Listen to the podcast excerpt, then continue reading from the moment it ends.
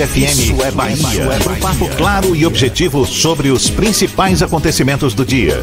Um programa com a marca do Grupo A Tarde de Comunicação e do Bahia Notícias. Para botar tempero no começo da sua manhã. Isso é Bahia. Isso é Bahia. Apresentação: Jefferson Beltrão e Fernando Duarte.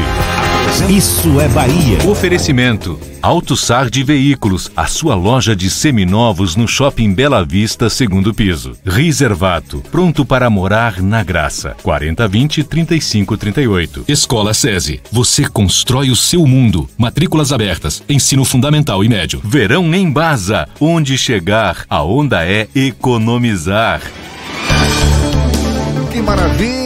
Salve, salve! Bom dia! Seja bem-vindo, seja bem-vinda! Estamos começando mais um Isso é Bahia e vamos aos assuntos que são destaque nesta terça-feira, 24 de dezembro de 2019.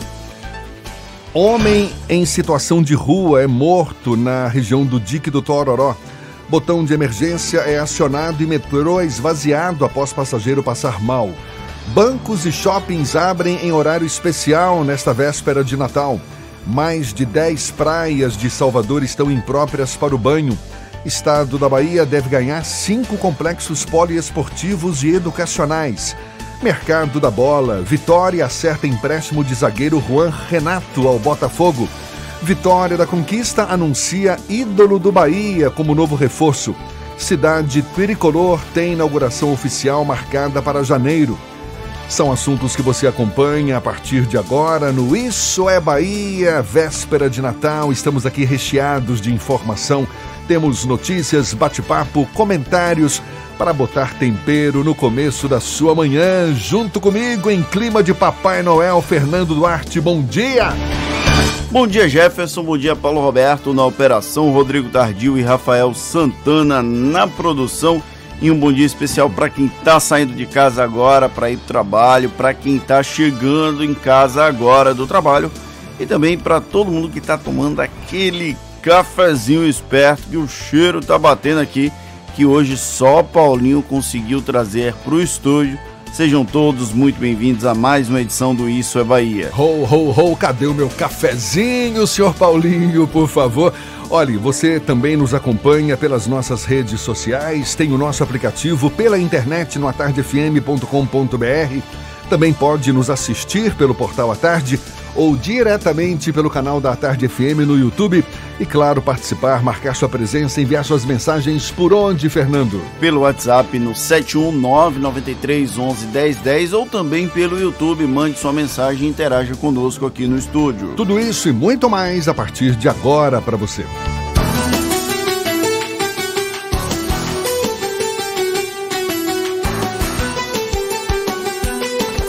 Isso é Bahia. Previsão do tempo. Previsão do tempo.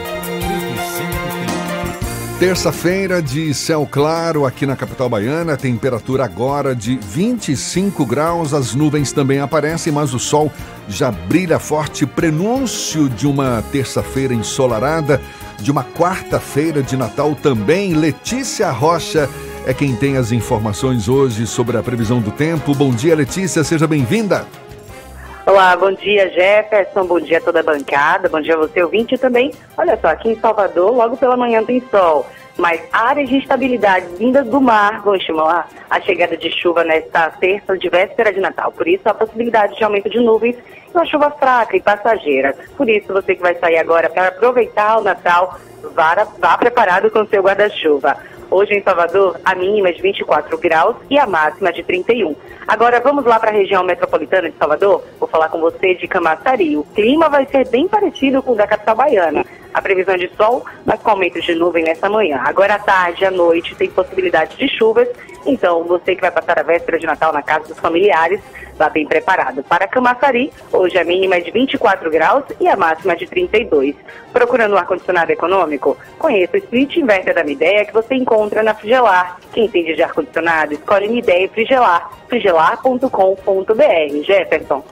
Obrigado, Letícia. Até já. Agora são 7 e 5 na tarde FM.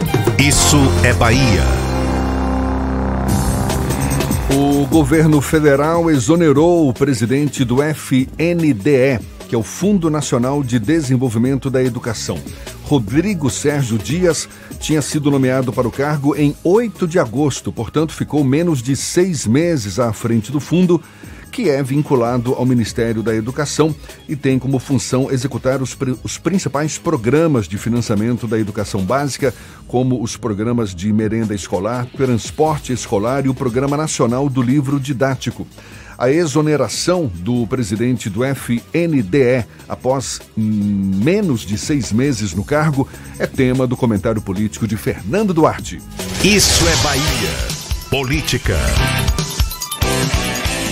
Tarde FM. Pois é, Jefferson. O Palácio do Planalto exonerou ontem por meio de uma edição extra do Diário Oficial, sem comunicação prévia, o presidente do Fundo Nacional de Desenvolvimento da Educação, o FNDE, Rodrigo Sérgio Dias. É uma prerrogativa do presidente da República, então até aí não existe nenhum tipo de problema. No entanto, é a terceira troca em menos de um ano. A questão é que Rodrigo Dias foi uma indicação do presidente da Câmara, Rodrigo Maia. A apresentação dele para o posto aconteceu às vésperas da votação do segundo turno da reforma da Previdência na Câmara. Foi uma das concessões feitas para a articulação feita por Rodrigo Maia para aprovação da matéria, segundo bastidores do Congresso Nacional. Agora, às vésperas do recesso, a presidência exonera o indicado do presidente da Câmara por diário oficial. Um erro crasso do ponto de vista político. Você pode até exonerar o cabra, mas pelo menos informe a ele previamente, de, faça com que ele saiba antecipadamente que ele vai sair do posto. O Rodrigo Dias ficou sabendo apenas pelo diário oficial. O FNDE é um órgão ligado ao Ministério da Educação e tem uma previsão de orçamento para 2020 de 55 bilhões de reais. É muito dinheiro e o que justifica o motivo da cobiça por diversos partidos. Inclusive o FNDE já foi presidido por indicação do Democratas. O ex-secretário aqui de Salvador, Silvio Pinheiro, deixou o posto ao final do governo de Michel Temer no ano passado. Segundo analistas, essa saída de Rodrigo Dias é também uma espécie de fortalecimento do ministro da Educação, Abraham eh, Jefferson sempre me ajuda. Abraham Van, Van peraí. Abraham Weintraub. Isso, esse mesmo. Que não tinha, não mantinha uma relação muito próxima com o então presidente do FNDE. Para o cargo foi indicada Karina Silva dos Santos, que é uma funcionária de carreira do próprio fundo. Ela foi concursada para integrar os quadros do FNDE. A função técnica dela serve até como uma justificativa para a substituição de uma indicação política, dentro do escopo defendido por Jair Bolsonaro e sua equipe desde o período pré-eleitoral, eleitoral e pós-eleitoral. Só que isso pode ter implicações um pouco mais sérias no processo do legislativo por quê? Porque o que foi que o Bolsonaro fez junto com sua equipe de governo? Essa espécie de descarte das indicações de pessoas como Rodrigo Maia, o governo federal pode passar a impressão de que não cumpre compromissos políticos. A indicação de Rodrigo Dias foi uma indicação política é mais uma aposta extremamente arriscada na já tensa relação entre Executivo e o Congresso Nacional. Houve até, inclusive, uma especulação de que o Rodrigo Dias teria sido exonerado por uma licitação que foi questionada pela CGU de fornecimento de computadores. Só que essa licitação foi anunciada depois do anúncio dele, porém ele só tomou posse no dia 2 ou 3 de setembro. Então já não tinha tanta. É, ele não foi responsável por essa licitação que foi questionada pela CGU, a Controladoria Geral da União. Então, essa justificativa pode ser meio mambembe nesse processo político. A gente está tratando aqui da questão política e não da questão técnica. Agora, tenha certeza que esse diário oficial da União de ontem vai impedir qualquer tipo de ligação de Bolsonaro para Rodrigo Maia e vice-versa, desejando Feliz Natal um para o outro. Não vai ter troca de presentes. Eu imagino que não vai ter amigo secreto. Tá certo. Agora são 7h10 aqui na Tarde FM. A gente muda de assunto, mas ainda nesse clima de Natal, Fernando. Os bancos vão abrir hoje em horário especial de atendimento. Segundo a Federação Brasileira de Bancos, o horário de funcionamento na véspera do Natal vai ser das 9 às 11 da manhã. Amanhã, as agências vão estar fechadas, claro. Já o último dia útil do ano para atendimento ao público vai ser o dia 30 de dezembro. No dia 31, os bancos não abrem, assim como em 1 de janeiro, dia da confraternização universal.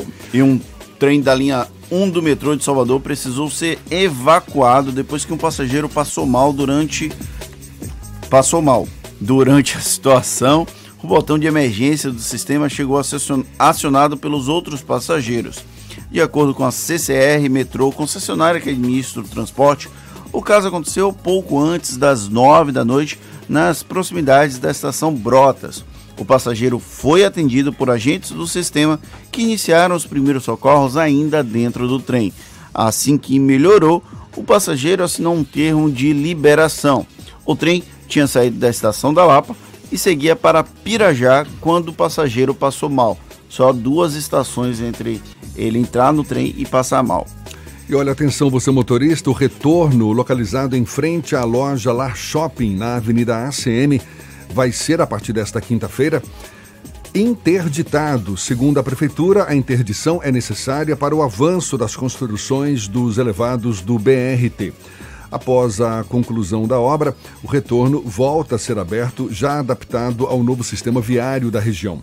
Com o bloqueio, os motoristas que estiverem saindo do Hospital Aliança no sentido Lucaia devem fazer o retorno em frente ao Parque da Cidade, no Itaigara e subir o complexo de viadutos João Gilberto, inaugurado ontem. E a polícia, por meio do Departamento de Homicídio e Proteção a Pessoas, está investigando a autoria e motivação do crime que provocou a morte de um homem em situação de rua na madrugada de ontem, na região do Dique do Tororó. De acordo com a Polícia Militar, Fred Roberto de Almeida, de 33 anos, morreu em função de diversos golpes de concreto. Segundo a PM, testemunhas disseram que a vítima estava dormindo quando foi atacada por dois homens que fugiram. Agora são 7 e 12 na Tarde FM. Um bom dia para você.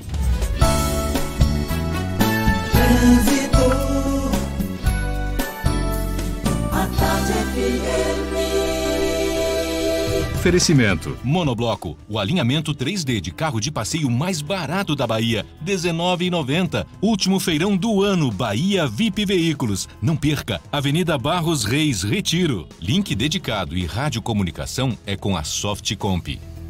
Já estamos sobrevoando a grande Salvador. Cláudia Menezes, nesta véspera de Natal, não está vestida de Mamãe Noel, mas tem as informações para quem está ao volante. Bom dia, Cláudia!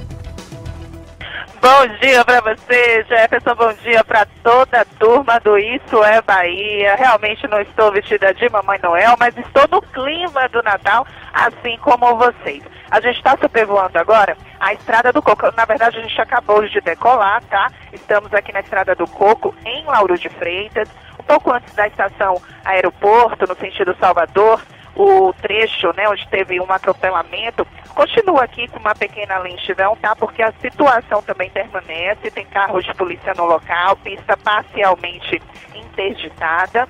Então você que está vindo de Abrantes ou está saindo de Lauro de Freitas, não vale o desvio, porque o trecho é muito curto de retenção, mas vale aí como um alerta para você que está indo em direção a Paralelo ou vai para o centro de Salvador.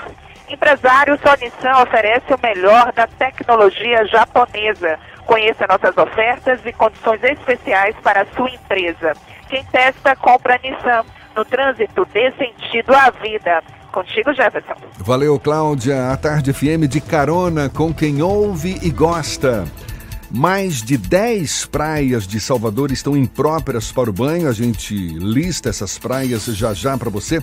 E o estado da Bahia deve ganhar cinco complexos poliesportivos e educacionais. Você acompanha ainda nesta edição, a Tarde FM 7 e 14 agora.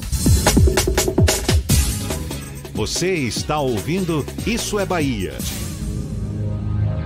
Neste Natal, a felicidade acontece no Salvador Shopping. Venha viver uma incrível aventura no Parque dos Esquilos, com decoração temática, carrossel, trenzinho e arborismo com tirolesa. Você ainda encontra muita diversão no Jardim Encantado do Noel, com atrações ao ar livre para toda a família. Tem circuito de aventuras, labirinto, Casa Verde do Noel, um lindo espetáculo de som e luz e muito mais.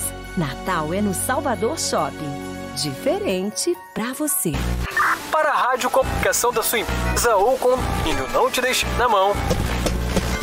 Ah, alguém dá um jeito nesse negócio aqui? Conte com quem tem alta tecnologia em radiocomunicação. Conte com a Softcomp. Softcomp. Radiocomunicadores com alta qualidade e eficiência que a sua empresa ou condomínio precisam. Softcomp. 4009-8800.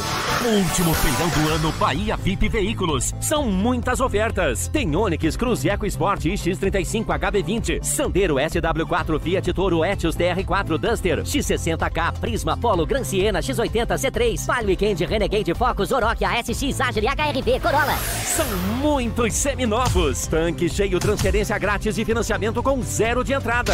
Nesta quinta, sexta e sábado, Bahia VIP Veículos Barros Reis Retiro. Consulte condições do trânsito, a vida vem primeiro. Você conhece o Taberna Soleares? Há mais de 20 anos, o restaurante Taberna vem oferecendo os mais variados pratos da gastronomia espanhola e brasileira. E com a novidade do menu executivo, o Taberna te oferece no almoço e no jantar a entrada, o prato principal e a sobremesa por R$ 49,90, de terça a sábado, exceto feriados. Gostou? Ligue 31940261 e faça sua reserva. Aberto ao público com estacionamento gratuito. Taberna Soleares, o restaurante do Clube Espanhol. Em cada canto que eu passo, em toda a Bahia se vê a força do G de gente que faz o baiano crescer.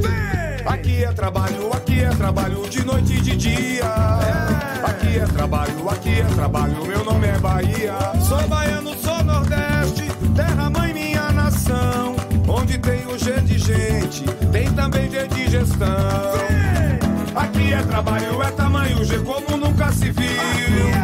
Aqui é trabalho, é o melhor governo do Brasil. Aqui é trabalho, é tamanho G como nunca se viu. Aqui é trabalho, é o melhor governo do Brasil. Fez metrô, vem aí VLT. Fez Hospital da Mulher e Couto Maia e tá terminando o Hospital Metropolitano. Ixi, é o melhor governo do Brasil. Governo do Estado, Bahia, aqui é trabalho. Eu falo, tu falas, we talk. E juntos bem mais longe nós podemos ir. Far, far away we walk. Meus valores vêm comigo e vai ser sempre assim. Eu falo, tu falas, we talk. E juntos bem mais longe nós podemos ir. Far, far away we walk. Meus valores vêm comigo e vai ser sempre assim. Escola Girassol, 10 anos de bilíngue com nossa cultura. Voltamos a apresentar Isso é Bahia. Um papo claro e objetivo sobre os acontecimentos mais importantes do dia. Agora são 7h18 na Tarde FM. Olha, os principais shoppings de Salvador vão funcionar hoje em horário especial para atender aos consumidores que deixaram para fazer as compras de Natal de última hora. O shopping da Bahia, por exemplo, bom, esse está funcionando desde a manhã de ontem no tradicional Viradão e fecha as portas às 6 da tarde. O shopping Paralela abre às 8 horas da manhã, fecha às 6 horas. O Salvador Shopping barra Salvador Norte Shopping, Piedade e Bela Vista funcionam das 9 da manhã às 6 da tarde. Já o Center Lapa vai estar aberto das 8 da manhã às 5 da tarde. O Itaigara abre logo mais às 9 horas, vai fechar as portas às 5 da tarde também. Portanto, é aproveitar aí o horário estendido dos shoppings e ir às compras. Os lojistas agradecem. Já comprou os seus presentes? Não, quer dizer, vai deixar para a última né? hora, rapaz. Eu já, quer dizer, eu vou falar a verdade, eu não comprei mesmo não. Comprei só alguns, só alguns, só alguns. E atenção, quem está pensando em pegar uma praia e reforçar o bronze na véspera de Natal, é bom ficar atento. Isso porque ao menos 11 praias de Salvador estão impróprias para o banho de acordo com o boletim de balneabilidade que revela a qualidade da água, devem ser evitadas as praias de Periperi, Penha, Bonfim, Pedra Furada, Roma, Marina Contorno, Ondina, Armação, Boca do Rio, Patamares e Lagoa do Abaeté. Da lista divulgada pelo INEMA, estão liberadas para o banho as praias do Porto da Barra, Farol da Barra, Rio Vermelho, Buracão, Piatã, Itapuã, Estela Mares e Flamengo. O órgão alerta para os banhistas evitarem contato com a água do mar da praia em que foi encontrada a presença de manchas de óleo. Eu espero que não apareçam mais manchas de óleo. A gente não tem tido notícias nesse sentido, não é? Pelo Graças menos... a Deus. Agora são 7h20 aqui na Tarde FM, Festival da Virada, festas populares, carnaval. Eventos em que muita gente fica de olho para ganhar um dinheiro a mais, a mais como vendedor ambulante.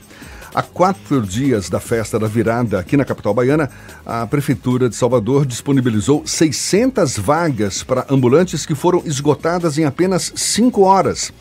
Quem conversa com a gente para falar mais sobre o assunto é o secretário de Ordem Pública de Salvador, Felipe Lucas. Bom dia, Felipe. Seja bem-vindo. Bom dia, bom dia a todos. Programa Isso é Bahia, Jefferson Beltrão, Fernando Duarte, bom dia, meus amigos. Acho que não custa nada perguntar, vai abrir novas vagas? Então, a prefeitura vai abrir? Não, não é possível, na verdade, né? O que é que acontece? Eu acabei até fazendo já algumas é, explicações e trazendo né, para o público uh, uh, o real motivo, né? Mas o que é que acontece hoje? Nós temos uma limitação de vagas em função do espaço físico existente hoje. Fizemos um estudo técnico no ano passado, foram 500 vagas disponibilizadas. É eu ia falar hoje, pelo menos né? esse ano é um número maior. Né? Ampliamos, né? conseguimos ampliar. Eu participei pessoalmente desse, dessa, desse novo ordenamento, dessa organização que eu busquei fazer justamente com esse objetivo de ampliar, de conseguir dar mais oportunidade, alcançar mais pessoas em função de um desemprego que a gente sabe que cresceu de maneira é, bastante intensa. E conseguimos chegar no número de 600 vagas. Então o ambiente hoje comporta de maneira bastante limitada 600 vagas. 600 pessoas, 600 ambulantes. Isso significa então, que ambulantes que não conseguiram essas vagas e que insistirem é. em irem, em ir para o local lá, vão ser é, perseguidos de alguma forma, ou de seja, vão ser alguma, proibidos não, de, não, de atuar lá na área? Na verdade, a gente tem o um licenciamento. As pessoas, os ambulantes que vão entrar no espaço de fato, que terão acesso ao, à área interna do evento eles têm a licença e vai, sim, vai entrar com esse credenciamento, que começa é, a partir do dia 27, 28. A gente está acomodando lá já de maneira estratégica, justamente para manter o conforto necessário. Agora, como eu estava falando, são 600 vagas e 3 mil pessoas querendo entrar. Como é que a gente faz? Então, realmente, isso é, é reflexo de uma crise econômica nacional que respinga, que reflete aqui na cidade, na capital, esse e um ano, emprego muito alto, desemprego esse ano, muito alto. o espaço do Festival da Virada ficou menor, não é, em comparação com o do ano passado, isso por conta das obras do Centro de Convenções? Então, na verdade, não, não houve uma diminuição do espaço, teve um incremento, talvez, de equipamentos, né, roda gigante que foi melhor posicionada, a gente fez uma arrumação que realmente vai, não só a gente conseguiu ampliar o número de, de pessoas que vão trabalhar com esse mercado informal, mas também para dar mais conforto, acessibilidade às pessoas que vão estar tá passando por ali, curtindo o Festival da Virada. O espaço está bem agradável, foi pensado de maneira bastante técnica para agradar as pessoas que estão vindo com o objetivo de levar para casa aí o, essa memória de um realmente um, um festival o melhor do mundo ou as, as 600 vagas são para a, o espaço do show, o espaço isso, do festival, isso, isso. mas as, eventualmente as pessoas que não conseguirem vaga, elas podem estar no entorno na chegada, Sim, naquele, sim. naquele, nas proximidades. E se elas não puderem, o que é que pode acontecer? Elas podem ter a mercadoria apreendida. Como é que vai, vai funcionar? Inclusive, tem exclusividade de cervejaria esse ano? Então tem sim a, a exclusividade, na verdade, a patrocinadora do evento é a, a Ambev, né? Está fazendo toda a divulgação e o trabalho de marketing. Agora, na área externa, né? Esse ano né, a gente fez um alinhamento e eu determinei que fosse feito o ordenamento das pessoas que vão naturalmente buscar né, eh, um refúgio, essa coisa de tentar, pelo menos na, no entorno do evento, na área externa, fazer a comercialização da bebida, né, do, do churrasquinho, da pipoca, enfim. Então, as pessoas que vão buscar essa alternativa serão tratadas com a total dignidade e a gente vai fazer apenas um ordenamento dos espaços. Né, tentar ordenar para que a gente consiga manter o fluxo do trânsito, consiga manter a mobilidade né, daquela região ali fluindo né, com a perfeição, tanto para pensando né, na questão da qualidade para eles de trabalho, quanto para os passantes, para as pessoas que vão estar circulando por ali.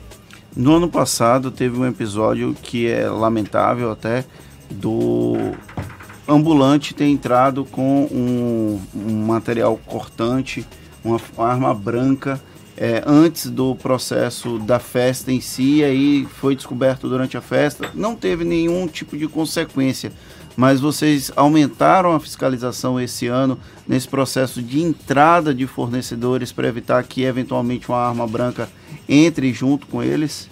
A gente montou um processo onde todos os dias a gente vai estar fazendo uma varredura no local. A gente faz a varredura durante o dia, né? O que é isso? Na verdade, a gente buscar, identificar, encontrar esses materiais, esses objetos, né, considerados como arma branca. Então, a gente faz a apreensão natural desses objetos, é, justamente para manter a segurança no local. Então, Essa todos os varredura- dias, durante o dia, a gente faz uma varredura. A gente vai estar Durante com dia- 140 homens no local, fazendo a fiscalização e o ordenamento dos espaços. Então, essa varredura ela acontece durante o dia para que à noite a gente tenha aí o maior, é, né, a maior segurança possível.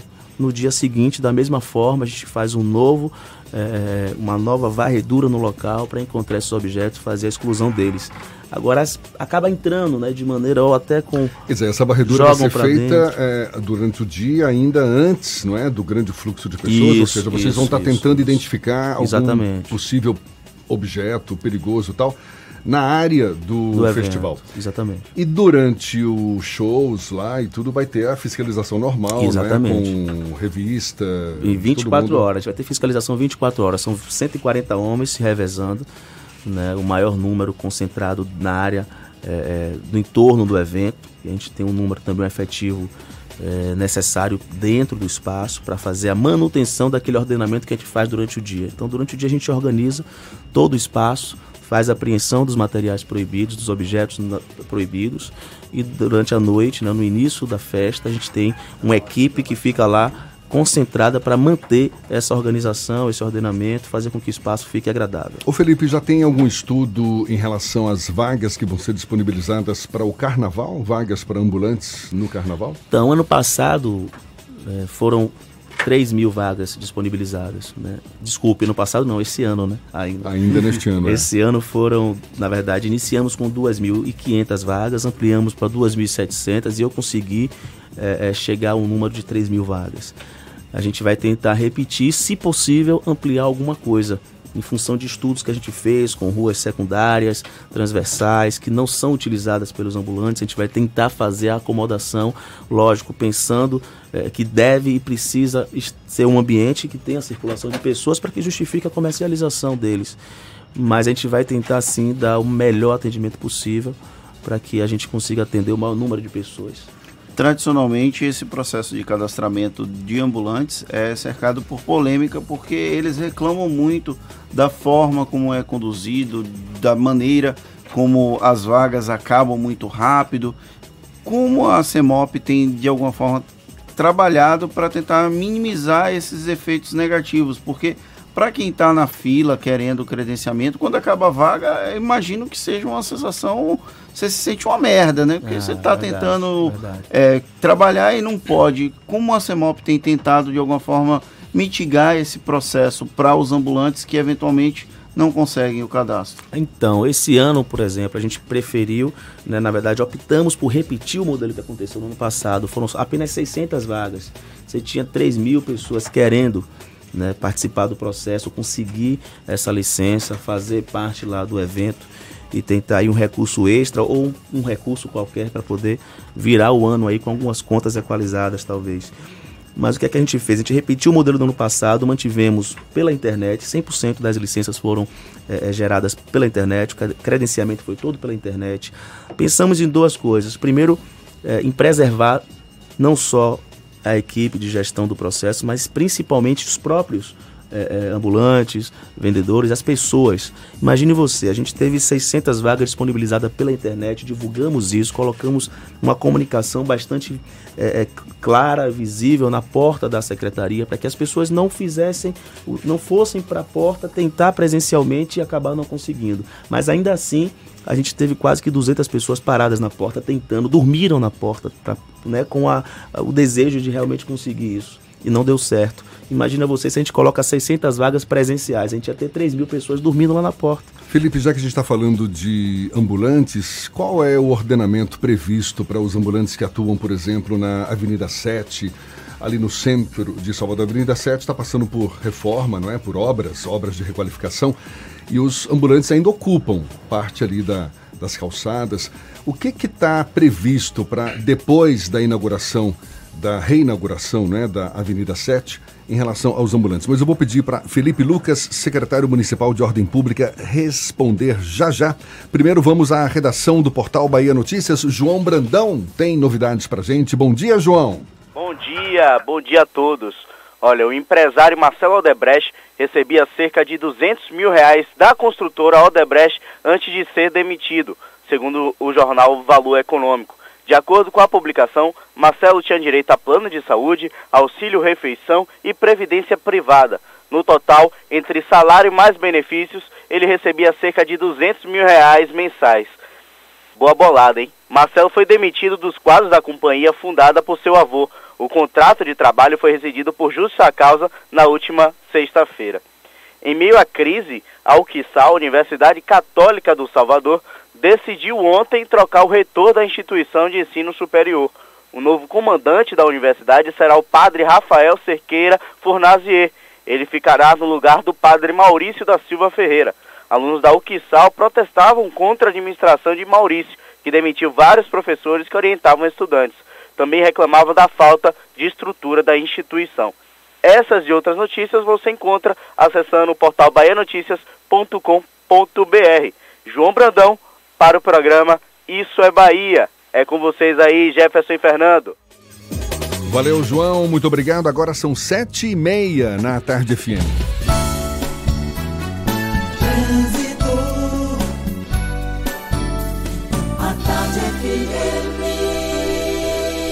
Oferecimento. Monobloco, o alinhamento 3D de carro de passeio mais barato da Bahia, R$ 19,90. Último feirão do ano, Bahia VIP Veículos. Não perca, Avenida Barros Reis, Retiro. Link dedicado e radiocomunicação é com a Softcomp. Temos novas informações com Cláudia Menezes, de olho nos motoristas. Cláudia. Olha, Jefferson, Salvador já está em clima de Natal, viu? Trânsito muito tranquilo nas principais vias daqui da capital, já está sobrevoando a cidade aqui por inteiro. Então, se você vai sair de Itapuã, pode pegar a paralela ou a orla para seguir para o centro da capital baiana. No final da paralela, que nesse horário costuma estar sempre com intensidade, já com lentidão, mas agora não, viu? Ali na chegada rodoviária mesmo, tudo livre também. Então aproveita aí, você que tem coisas para fazer aí na véspera de Natal, tá? Hum, delícia! Mussarela da vaca, quem prova não quer saber de outra. Mussarela só da vaca, na Bahia só dá ela. Jefferson, volto com você. Valeu, Cláudia. Até já. A Tarde FM de carona com quem ouve e gosta. Temos notícias do mercado da bola. O Vitória acertou o empréstimo do zagueiro Juan Renato ao Botafogo e olha só, Vitória da Conquista anuncia ídolo do Bahia como novo reforço. Os detalhes você acompanha ainda nesta edição e a gente retoma já já o papo com Felipe Lucas, secretário municipal de Ordem Pública de Salvador, agora 27 para as 8 na tarde FM. Você está ouvindo Isso é Bahia. Um plano de saúde que se preocupa com você, com o seu bem-estar. Esta é a principal característica do Plano Promédica, com rede própria composta por quatro hospitais, centros médicos e rede de laboratórios Datalab. Para a Promédica, sua saúde é prioridade absoluta. Toda a operação é sediada na Bahia, ao seu lado, de forma integrada e participativa. Plano de saúde Promédica, também com produtos individuais. Ligue 4007 2380, ANS 326861. ITS Brasil, a maior operadora especializada em atendimento no setor corporativo do Nordeste, presente em mais de 30 cidades, atuando há mais de 10 anos no mercado, com excelência em todos os níveis de link dedicado, com garantia de 100% da internet contratada, colocation e interligação entre filiais. Sua empresa merece o melhor em tecnologia. Conheça os nossos serviços em itsbrasil.net ou ligue para 71 3402 0800. Oi, gente. Aqui quem fala é o senador Ângelo Coronel. Estou aqui ao lado de Eleusa, minha esposa, para desejar a você boas festas. Pois é, com um Natal abençoado por Deus em todos os lares da Bahia, Coronel. E que em 2020 que se inicia, eu quero que as famílias se amem mais, que a gente tenha mais paz, tenha mais harmonia, que a gente viva com carinho e mais amor neste Brasil, nesta Bahia e principalmente na nossa capital, Salvador. Em cada canto que eu passo, em toda a Bahia se vê a força do G de gente que faz o baiano crescer. Aqui é trabalho, aqui é trabalho de noite e de dia. Aqui é trabalho, aqui é trabalho, meu nome é Bahia. Sou baiano, sou Nordeste,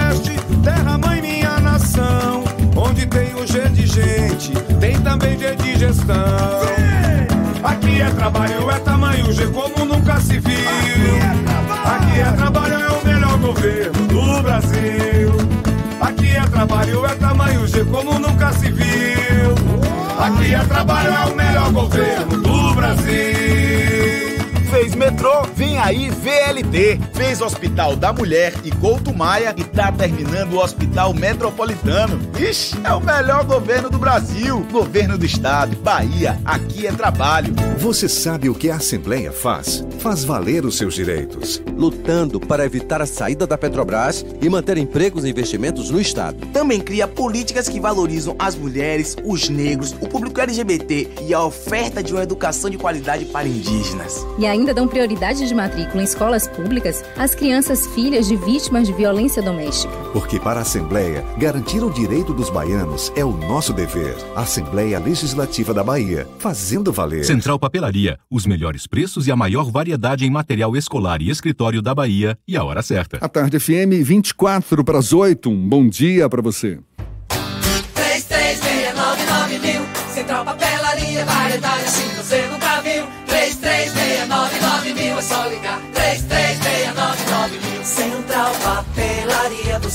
encontra tudo em material escolar.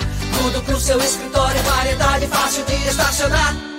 3369 Ligue 3369 mil, a maior variedade em material escolar e de escritório. Central Papelaria Lauro de Freitas. 3369 mil. Voltamos a apresentar Isso é Bahia. Um papo claro e objetivo sobre os acontecimentos mais importantes do dia. Agora, 22 minutos para as 8 horas e temos notícias que chegam da redação do Portal à Tarde. Jaqueline Suzarte Apostos. Bom dia, Jaque. Bom dia, Jefferson Fernando e todos os ouvintes do programa Isso é Bahia. O presidente da República, Jair Bolsonaro, assinou ontem, dia 23, o indulto de Natal beneficiando agentes de segurança pública que tenham cometido crimes culposos sem intenção no exercício da função ou em decorrência dela. O decreto será publicado hoje no Diário Oficial. O indulto também contempla militares das Forças Armadas. Em nota, o Palácio do Planalto destacou que o indulto não alcança condenados que tenham praticado infrações disciplinares graves ou descumpridos regras fixadas para prisão, albergue domiciliar ou ainda livramento condicional.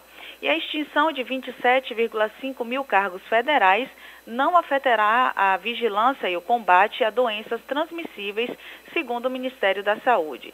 Segundo a pasta, as atividades de monitoramento, prevenção e controle foram descentralizados para os estados e os municípios, conforme uma emenda constitucional e uma lei de 2006. O órgão ainda afirma que a maior parte dos cargos extintos está vaga há anos.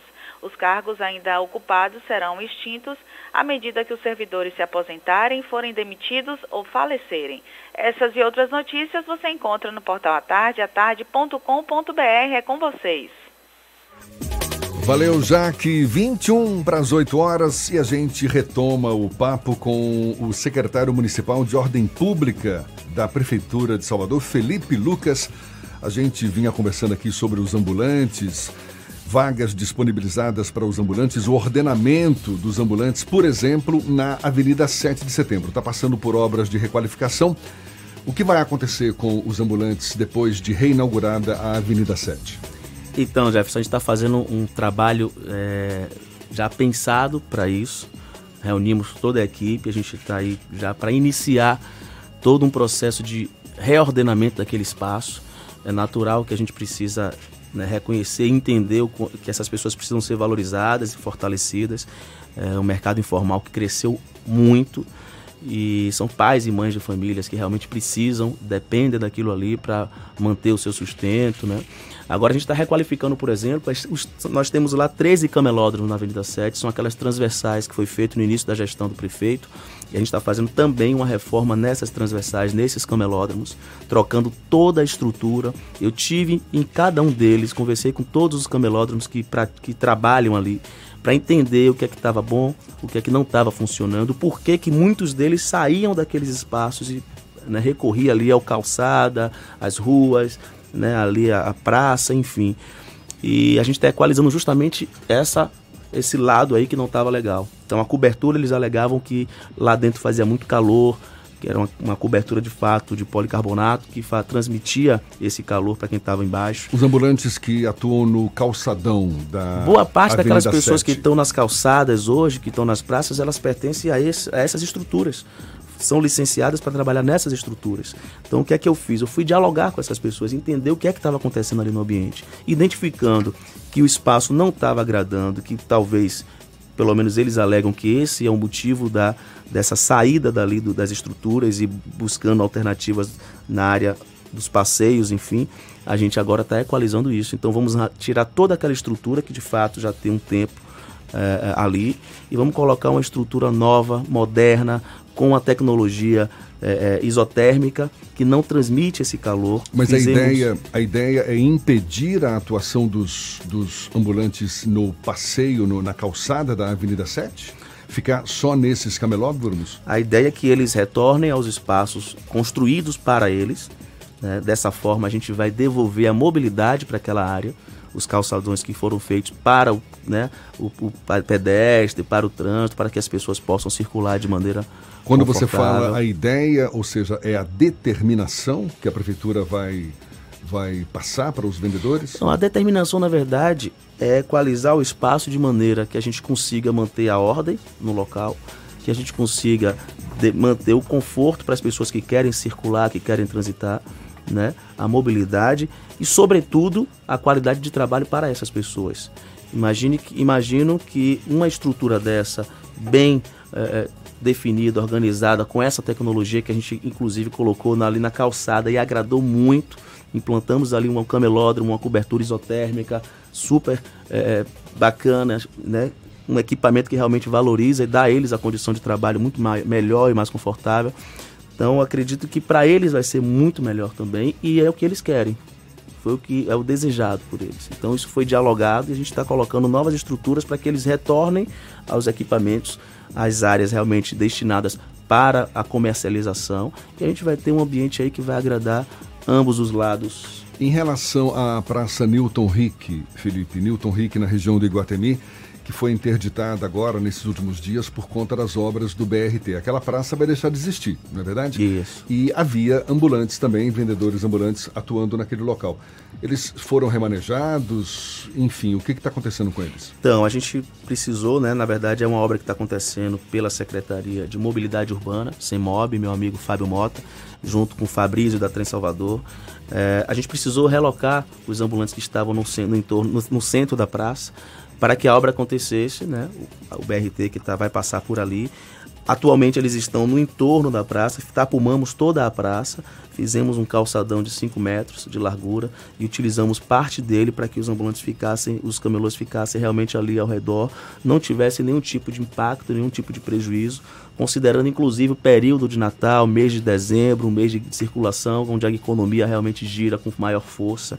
Então preservamos eles ali e até concluir a obra a gente está definindo qual é, é, o destino, qual o melhor modelo que a gente vai aplicar para manter né, aquelas pessoas na ativa e mas ao mesmo tempo também conseguir avançar com a obra e, e, construir ali o equipamento que vai ajudar tanta gente em Salvador. O nosso produtor Rafael Santana está perguntando aqui se existe alguma perspectiva de fiscalização para os ambulantes da passarela aqui do à tarde, que tem bastante ambulantes e aí às vezes acaba impedindo até as passagens das pessoas. A passarela do Iguatemi, que também era clássica de ter bastante ambulante, resolveu uhum. esse problema, né? Sim. Então, na verdade, Estou sabendo agora que existe essa necessidade. Eu vou estar. De fato, a cidade é muito grande. São 163 bairros. Felipe, se você for em qualquer então eu vou acionar, você vai achar vendedor ambulante. Verdade, é verdade. Não é? é verdade. Eu falo. A do Iguatemi você conseguiu. do volume. É, é importante, é, é impressionante que ali sempre teve muito ambulante aquela passarela da rodoviária. Inclusive, eu preciso lamentar, porque a, o Detran, a, o metrô acabou com uma matéria clássica do jornalismo baiano na época de Natal, que era o engarrafamento de gente na passarela da rodoviária. Esse ano não teve por conta da largura daquela passarela e ali a gente não vê ambulantes. Na verdade, os ambulantes eles recorrem onde tem grande fluxo de pessoas, né? onde as pessoas realmente transitam com maior volume, é onde eles buscam se instalar. Então, assim, vou pedir que a fiscalização tenha um olhar agora voltado para essa questão aqui da passarela próximo aqui na Tancredo Neves, ver exatamente qual a situação e tentar equalizar vou acionar a turma, mas a gente faz diariamente, a gente tem uma equipe grande que roda toda a cidade. Então, o que hoje dificulta bastante é justamente esse crescimento desordenado, não esperado, né, do desemprego e a busca pelo mercado informal, dessa opção. Né? As pessoas estão recorrendo ao mercado informal para manter a sua sobrevivência. Então, a cidade realmente cresceu bastante nessa parte do mercado informal. Aliás, acho que o Brasil inteiro né? Hoje o mercado informal representa 17% do PIB nacional. É um número assim grande, são 38 milhões de pessoas envolvidas nesse segmento, nessa é, área. A gente está falando aqui de região do Iguatemi, festas populares, carnaval, festival virada. Uh, enfim, lugares que são tradicionalmente utilizados pelos vendedores ambulantes, Avenida 7. Agora, vendedor ambulante, de fato, a gente tem espalhados por toda a cidade, nos bairros mais populares da mesma forma. E qual é a, a, visão da prefeitura em relação à totalidade desses camelôs, desses vendedores ambulantes? Inclusive nesses bairros mais populares, mais periféricos. Existe uma política específica para para o ordenamento desses ambulantes também? Sim, a gente está, como falei, trabalhando é, todos, todos os dias de maneira intensa para manter esses espaços ordenados. A gente tem alguns pontos mais críticos na cidade, é verdade. Né? A gente tem a rótula da feirinha ali em Cajazeiras, que é uma situação que a gente está tentando equalizar, mas de fato se instalou ali um número de ambulantes, de vendedores, feirantes, que realmente acaba que dificulta a mobilidade do local. a gente está já tentando e vai conseguir equalizar de maneira que não os prejudique. A gente tem a própria Avenida 7 que a gente falou, a gente tem a Joana Angélica, a gente tem outros pontos das cidades que são mais que estão mais críticos, que a gente está tendo um olhar mais sensível direcionado para eles. Mas o objetivo maior é justamente manter esses espaços ordenados de maneira que não os prejudique. Então a gente está tentando equalizar, né, considerando a necessidade, a importância desse mercado, uh, reconhecendo que as pessoas de fato precisam ter essa valorização, o respeito né, questão mesmo é, social. Então a gente hoje nessa gestão, pelo menos, né, desde o dia 5 de fevereiro, quando eu assumi a secretaria, a convite do prefeito Assemi Neto, eu tenho um olhar todo especial para essa questão enxergando que o ser humano precisa ser valorizado, que essa, Não- esse não- público de mais desfavorecido, né, precisa não, ter. Não tem havido mais aquela fiscalização, não é? Aquele.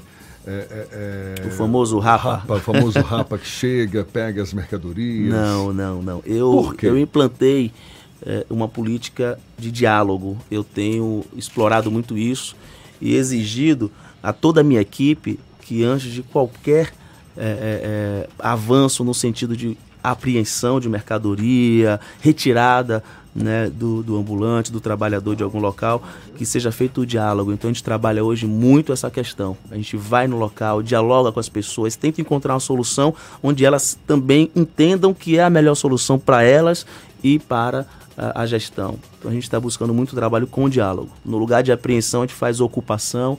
O ordenamento está acontecendo, mas sem nenhum tipo de estresse e prejuízo para as pessoas, como eu falei. Maravilha, Felipe Lucas, secretário municipal de Ordem Pública da Prefeitura de Salvador, conversando conosco aqui no Isso é Bahia. Muito obrigado, Felipe.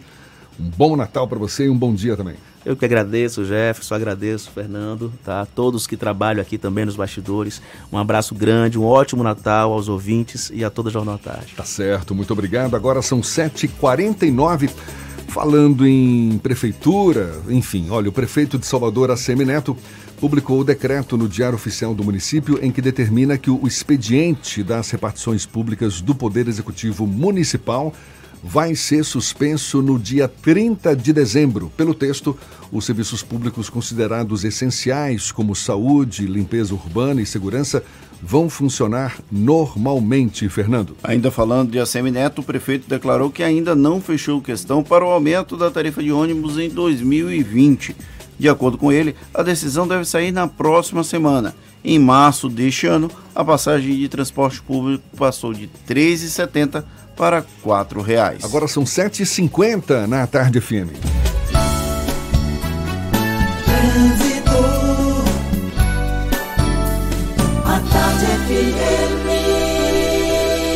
Oferecimento. Monobloco, o alinhamento 3D de carro de passeio mais barato da Bahia, R$ 19,90. Último feirão do ano, Bahia VIP Veículos. Não perca, Avenida Barros Reis, Retiro. Link dedicado e radiocomunicação é com a Softcomp. Cláudia Menezes, sobrevoando Salvador, de olho nos motoristas. Hoje tá mais com cara de feriado, é isso mesmo, Cláudia?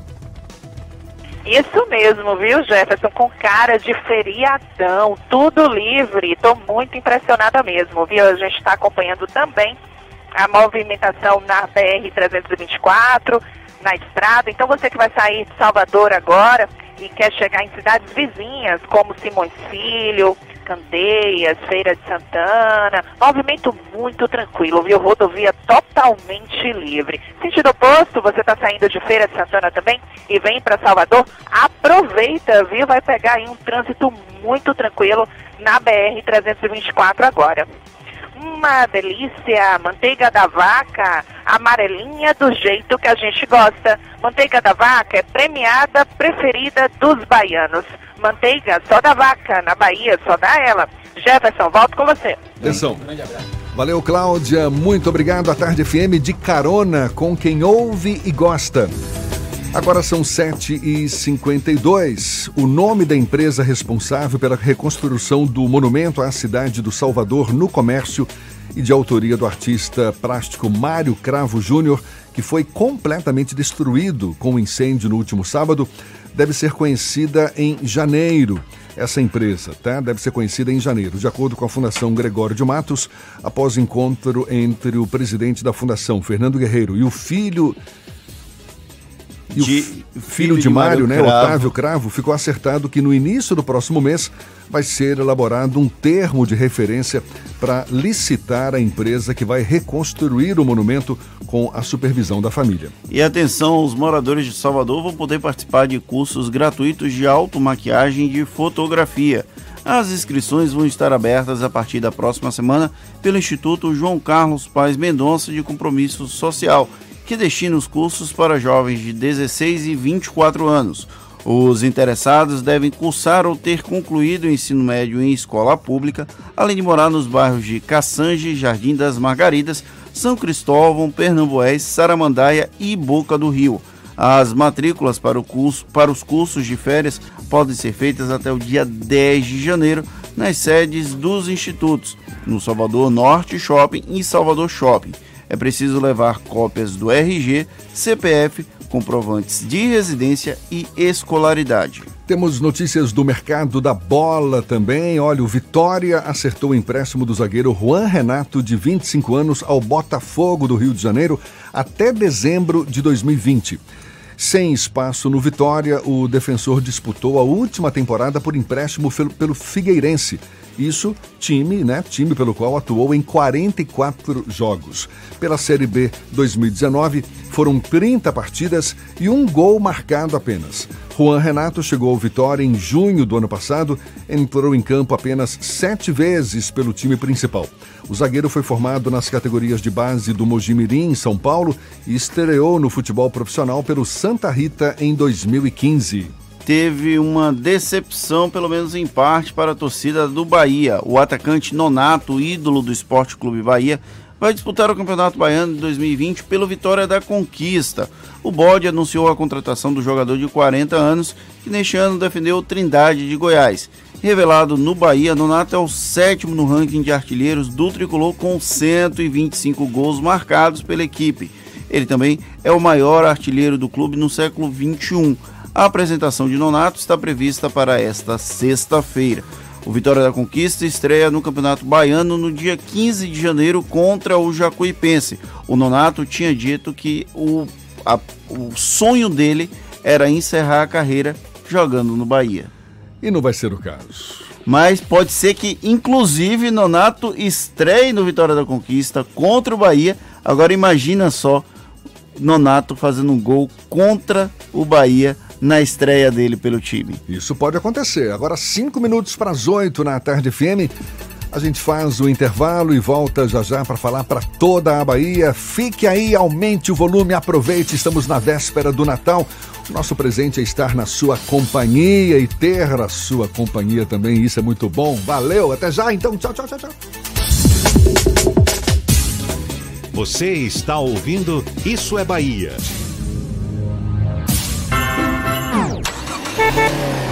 Natal antecipado Baviera. Condições imperdíveis para você economizar. 10% de desconto em serviços na oficina. Higienização do ar-condicionado grátis fazendo a revisão. E ainda, pneu Firestone 17570R14 por 260 reais. Baviera, Avenida ACM Iguatemi 3340-3015. No trânsito de sentido à vida. Consulte condições. Oficina Baviera. Premiada pela quarta vez consecutiva no Craques em serviços Volkswagen.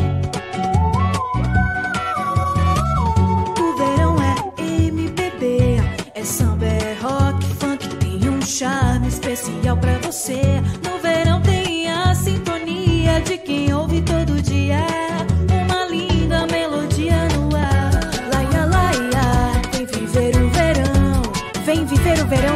À Tarde, o verão mais quente do Brasil. Oferecimento: Verão em Baza. Onde chegar, a onda é economizar. O Natal já chegou no Hangar Business Park. Venha fazer suas compras com toda a comodidade de um moderno complexo de lojas e escritórios, com áreas de convivência e jardins a céu aberto. No hangar, além de presentes, você encontra restaurantes, salões de beleza, bancos 24 horas, clínicas e muito mais serviços. O Natal do Hangar Business Park vai surpreender você.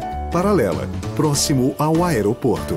Último feirão do ano Bahia VIP Veículos. São muitas ofertas. Tem Onix, Cruz Eco Sport X35 HB20, Sandero SW4 Fiat Toro Etios TR4 Duster, X60K Prisma Polo Gran Siena X80 C3, Palio Weekend Renegade Focus Oroch ASX Agile HRV Corolla. São muitos seminovos. Tanque cheio, transferência grátis e financiamento com zero de entrada. Nesta quinta, sexta e sábado, Bahia VIP Veículos Barros Reis Retiro. Consulte condições do trânsito, a vida vem primeiro. Você sabe o que a Assembleia faz? Faz valer os seus direitos. Valorizando uma pauta pró-municípios que garante os recursos das cidades do interior. Além disso, a ALBA debate normas para o transporte complementar, beneficiando quem não é atendido pelo sistema. E atenta ao que acontece no dia a dia, a ALBA cobra ações para preservar a segurança das barragens existentes na Bahia. Porque para a Assembleia, garantir o direito dos baianos é o nosso dever. Assembleia Legislativa da Bahia, fazendo valer. Em cada canto que eu passo, em toda a Bahia se vê a força do G de gente que faz o baiano crescer. Aqui é trabalho, aqui é trabalho de noite e de dia. Aqui é trabalho, aqui é trabalho, meu nome é Bahia. Sou baiano, sou Nordeste, terra nação. Onde tem o G de gente, tem também G de gestão. Aqui é trabalho, é tamanho G como nunca se viu. Aqui é trabalho, é o melhor governo do Brasil. Aqui é trabalho, é tamanho G como nunca se viu. Aqui é trabalho, é o melhor governo do Brasil. Fez metrô, vem aí VLT. Fez Hospital da Mulher e Couto Maia e tá terminando o Hospital Metropolitano. Ixi, é o melhor governo do Brasil. Governo do Estado, Bahia, aqui é trabalho. Você sabia que na Monobloco toda a energia elétrica utilizada para consertar o seu carro é captada de placas solares? E que o óleo trocado do seu carro vai para reciclagem para ser refinado novamente? E que na Monobloco os pneus velhos deixados pelos clientes podem virar chachim, cadeira e até asfalto? Não sabia? Então se ligue. Monobloco faz tudo de mecânica e tem o pneu mais barato da Bahia. Água de Meninos, Lauro de Freitas e Abrantes. 0800 111 7080. Bela Bowling, o boliche do Shopping Bela Vista. Venha se divertir, aberto de domingo a domingo e a hora certa. A tarde FM 2 para as 8. Está pensando em um dia de diversão incrível? Então venha para o Bela Bowling, o boliche do Shopping Bela Vista. É o maior espaço de diversão com boliche de Salvador. Temos pacotes para você fazer a sua festa de aniversário ou confraternização. E de segunda a sexta, a hora de pista para seis pessoas com uma porção de batata frita sai por apenas R$ 49,90. Os sapatos são à parte. Consulte condições, traga a sua turma e aproveite. Bela Bowling, o boliche do Shopping Bela Vista, o maior espaço de diversão com boliche de Salvador.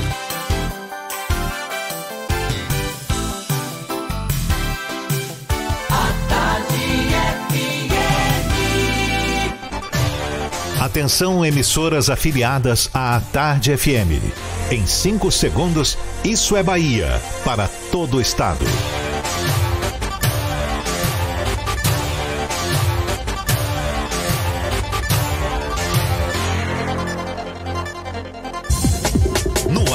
Isso é Bahia. Informação com a marca do Grupo A Tarde e do Bahia Notícias. Política, segurança, saúde, cidadania. Isso é Bahia. Apresentação: Jefferson Beltrão e Fernando Duarte. A Tarde FM. Quem ouve, gosta. Que maravilha! Salve, salve, bom dia! Seja bem-vindo, seja bem-vinda! A partir de agora, Isso é Bahia em rede com emissoras de todas as regiões do estado. E vamos aos assuntos que são destaque nesta terça-feira, 24 de dezembro de 2019. Instituto oferece cursos gratuitos de maquiagem e fotografia para jovens. TSE mantém inelegibilidade do deputado federal Charles Fernandes, ex-prefeito de Guanambi. Pesquisa revela que Mata de São João é o quinto destino preferido dos brasileiros para festas de fim de ano. LGBTI-fobia. Deputado do Distrito Federal entra com representação contra Bolsonaro na PGR. Presidente Jair Bolsonaro é internado após sofrer acidente doméstico. Isso é Bahia, recheado de informação, com notícias, bate-papo, comentários para botar tempero no começo da sua manhã. Junto comigo, senhor Fernando Duarte, para toda a Bahia. Bom dia! Bom dia, Jefferson. Bom dia, Paulo Roberto na operação, Rafael Santana e Rodrigo Tardio na produção. E um bom dia mais que especial para as nossas queridas emissoras afiliadas e parceiras. A Cidade FM de Luiz Eduardo Magalhães, Itapuí FM de Tororó, RB Líder FM de Rui Barbosa, Eldorado FM de Teixeira de Freitas, Baiana FM de Itaberaba, Ativa FM de Eunápolis, Serrana Líder FM de Jacobina, Interativa FM de Itabuna, 93 FM de Jequié e Cultura FM de Paulo Afonso. Sejam todos muito bem-vindos a mais uma edição do Isso é Bahia. A gente lembra, você também nos acompanha pelas nossas redes sociais, tem o nosso aplicativo à sua disposição. Pela internet é só digitar lá atardefm.com.br. Também tem o portal à tarde, pode nos assistir pelo portal à tarde, pelo canal da Tarde FM no YouTube e também participar com suas mensagens pelos nossos canais. Quais são, Fernando? Pelo WhatsApp no 71993111010 ou também pelo YouTube. Mande a sua mensagem e interaja conosco aqui no estúdio. Tudo isso e muito mais a partir de agora para você.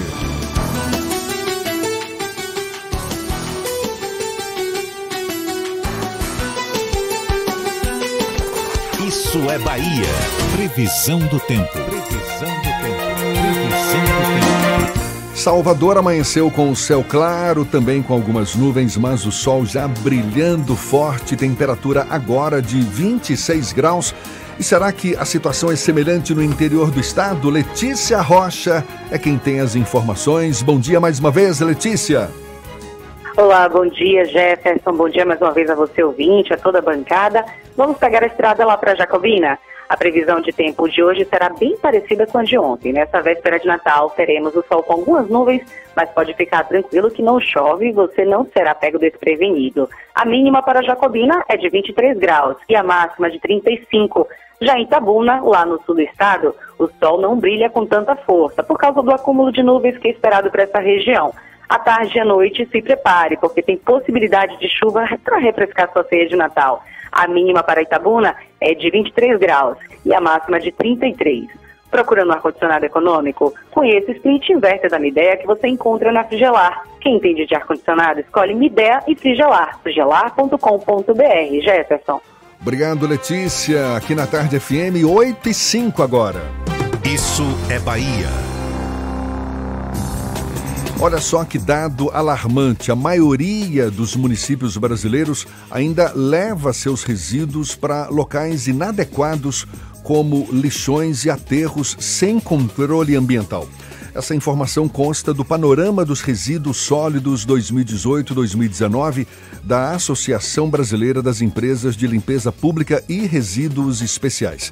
Isso significa que essas cidades, esses municípios, buscam o lixo doméstico nas casas das pessoas com seus veículos, cruzam distâncias consideráveis queimando gasolina e jogam os resíduos em locais que não têm nenhum sistema de proteção à saúde humana e ao meio ambiente.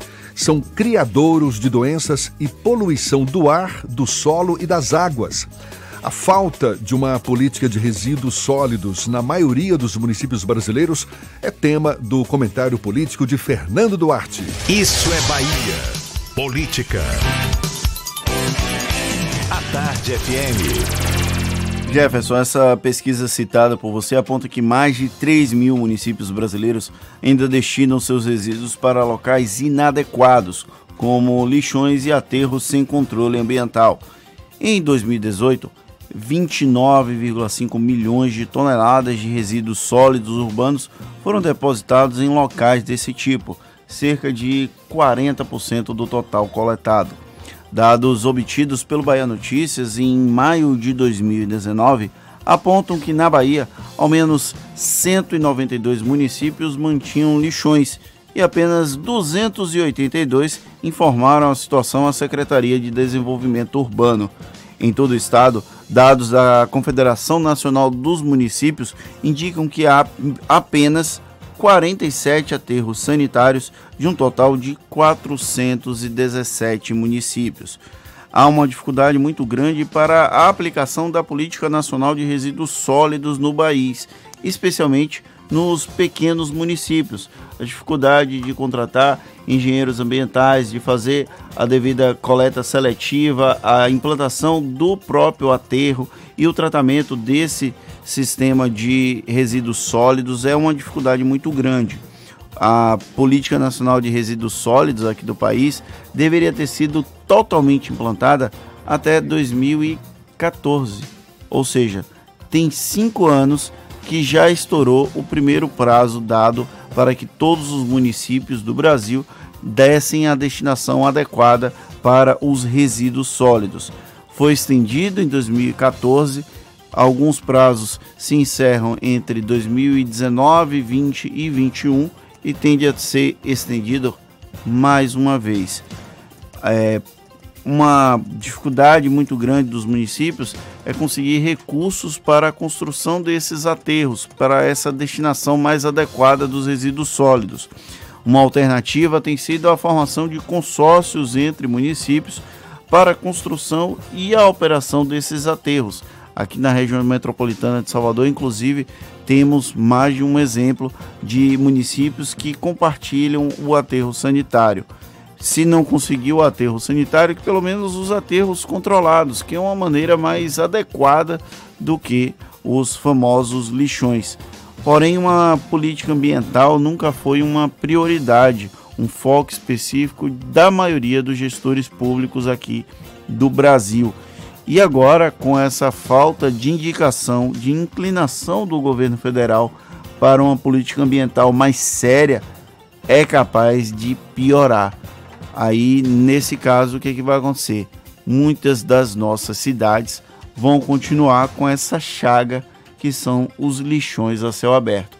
A gente que está falando agora para toda a Bahia, muito provavelmente os nossos ouvintes conhecem diversos exemplos de lixões espalhados com pessoas que inclusive dependem dos lixões para sobreviver, o que é uma situação extremamente constrangedora, é uma situação degradante a gente saber que pessoas dependem do recurso que está disponível no lixo. É, a gente ainda tem muito não é, que caminhar para a melhoria da questão dos resíduos e o detalhe é que é cada vez maior a quantidade de consumidores mais exigentes quanto aos produtos ecologicamente corretos, que degradam menos o meio ambiente, ou seja, a implementação, a, a colo né, colocar em prática uma política de, de resíduos sólidos é mais do que emergente, isso aí de fato torna-se super importante.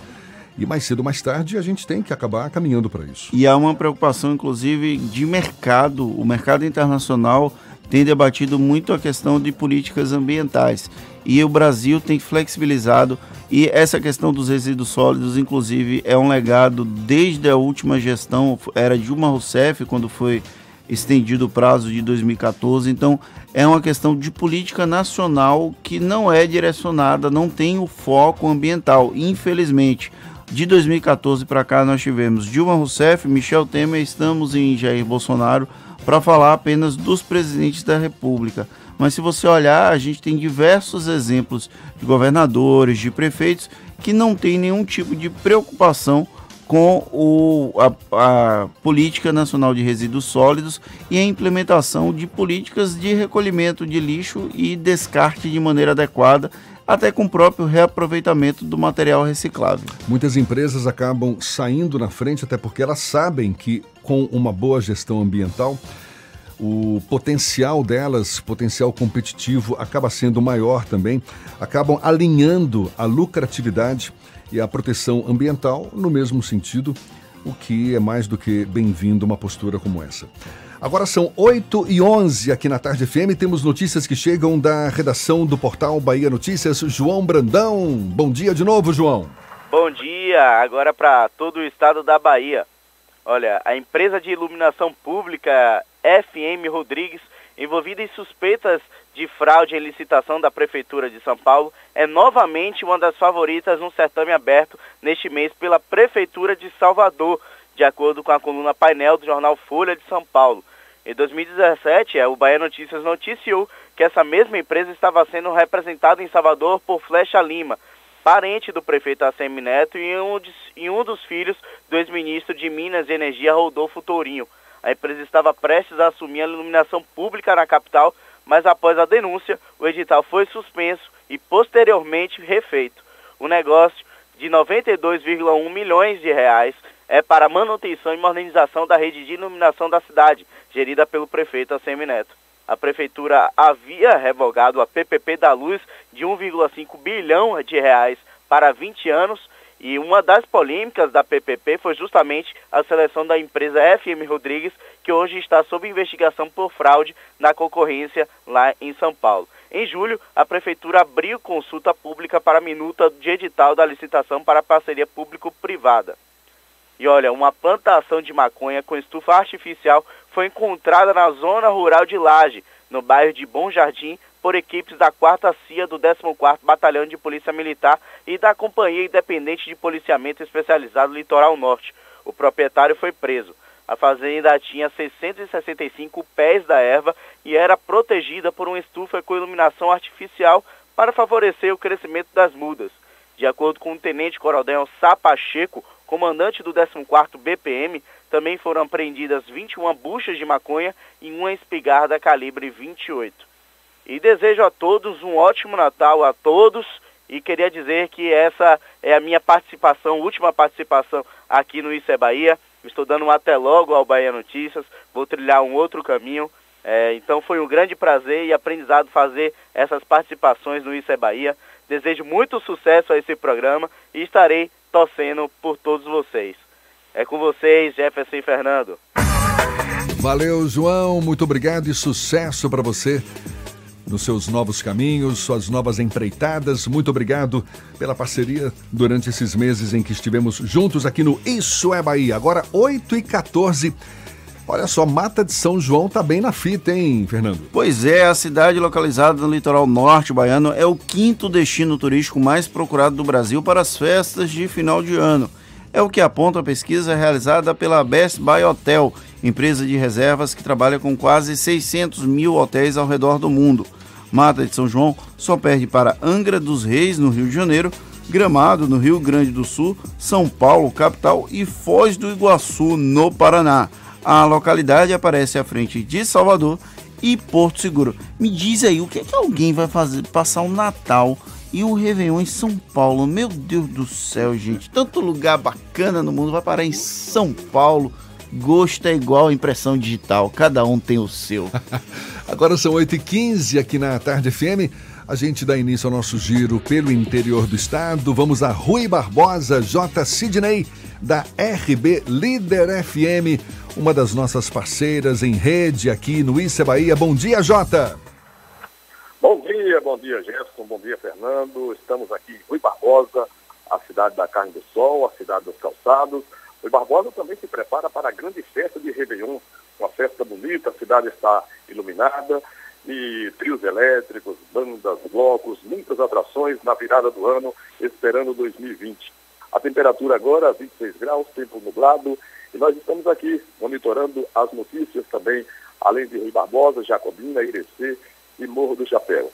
Uma das nossas emissoras, a Rádio Irecê Líder FM, que vai entrar também no pool de emissoras com o Isso é Bahia, completou no dia 24, que foi ontem, no dia 23, na realidade, ontem, há mais um ano de vida, 28 anos, né, celebrado com muita festa, com muita alegria, muitas homenagens, e nós queremos aqui agradecer a todos os nossos ouvintes, porque nós estamos ouvindo em toda parte desse Brasil pelo nosso Facebook. Jefferson, Fernando, um abraço para vocês, Feliz Natal, boas festas e tudo de bom em 2020. Valeu, Jota, muito obrigado, Feliz Natal para você também. Agora, 8 e 16 a partir de janeiro, a Secretaria de Saúde de Lauro de Freitas, na Grande Salvador, vai ampliar as ações de prevenção à infecção pelo vírus HIV com a oferta da PrEP, profilaxia pré-exposição. O serviço que, disponibiliza o antirretroviral no Centro de Testagem e Aconselhamento localizado no centro de Lauro de Freitas, foi lançado na Câmara Municipal com a presença de representantes de movimentos da sociedade civil e do governo. De acordo com especialistas, a PrEP é uma profilaxia que deve ser administrada diariamente e impede que o vírus causador da AIDS infecte o organismo antes de a pessoa ter contato com o vírus. E o Tribunal Superior Eleitoral concedeu liminar que mantém a inelegibilidade até 2024 do deputado federal e ex-prefeito de Guanabí, Charles Fernandes, do PSD, por abuso de poder político nas eleições de 2016. A decisão é do ministro Luiz Roberto Barroso, relator do processo. No despacho, Barroso afirmou que não havia motivo para a inelegibilidade, nossa, essa palavra é difícil, ser suspensa. O TRE baiano reconheceu a prática de abuso de poder político após o então prefeito de Guanambi ter contratado mais de mil servidores temporários em 2016 para cargos na administração municipal, apesar da existência de aprovados em concurso público à espera de serem convocados. O deputado ainda não se pronunciou sobre o caso. Agora são 8 e 18 na Tarde FM. Um bom dia para você. A gente faz o intervalo e volta já já. É um instantinho só. Você está ouvindo Isso é Bahia. ITS Brasil, a maior operadora especializada em atendimento no setor corporativo do Nordeste, presente em mais de 30 cidades, atuando há mais de 10 anos no mercado, com excelência em todos os níveis de link dedicado, com garantia de 100% da internet contratada, colocation e interligação entre filiais. Sua empresa merece o melhor em tecnologia. Conheça os nossos serviços em itsbrasil.net ou ligue para 71 3402 0800. Em cada canto que eu em toda a Bahia se vê a força do G de gente que faz o baiano crescer. Aqui é trabalho, aqui é trabalho de noite e de dia. Aqui é trabalho, aqui é trabalho, meu nome é Bahia. Sou baiano, sou Nordeste, terra mãe minha nação. Onde tem o G de gente, tem também G de gestão. Aqui é trabalho, é tamanho G como nunca se viu. Aqui é trabalho, é o melhor governo do Brasil. Aqui é trabalho, é tamanho G como nunca se viu. Aqui é trabalho, é o melhor governo do Brasil. Fez metrô, vem aí VLT. Fez Hospital da Mulher e Couto Maia e tá terminando o Hospital Metropolitano. Ixi, é o melhor governo do Brasil. Governo do Estado, Bahia, aqui é trabalho. A tarde FM.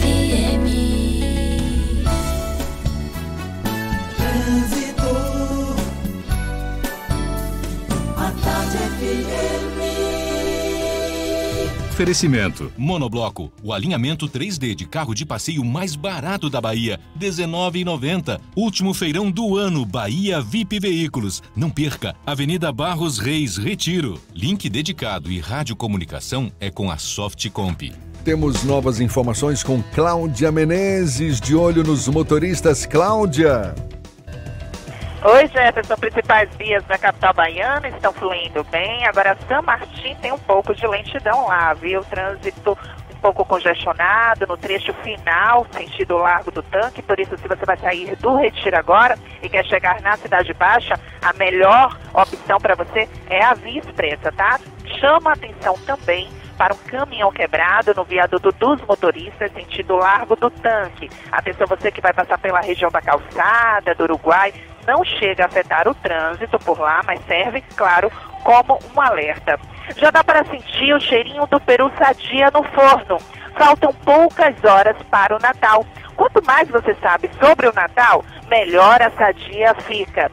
Aproveito para desejar um feliz Natal para você, Jefferson, para toda a turma aí do Isso é Bahia, tá? Fernando, Paulinho, todos vocês aí, Tardio também, que estão no estúdio, tá? Um feliz Natal, muita paz para vocês. Volto com vocês.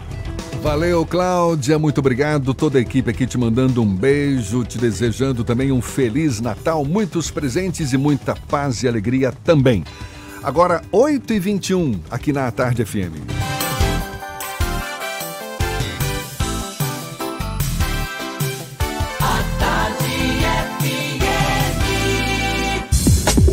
Voltamos a apresentar Isso é Bahia.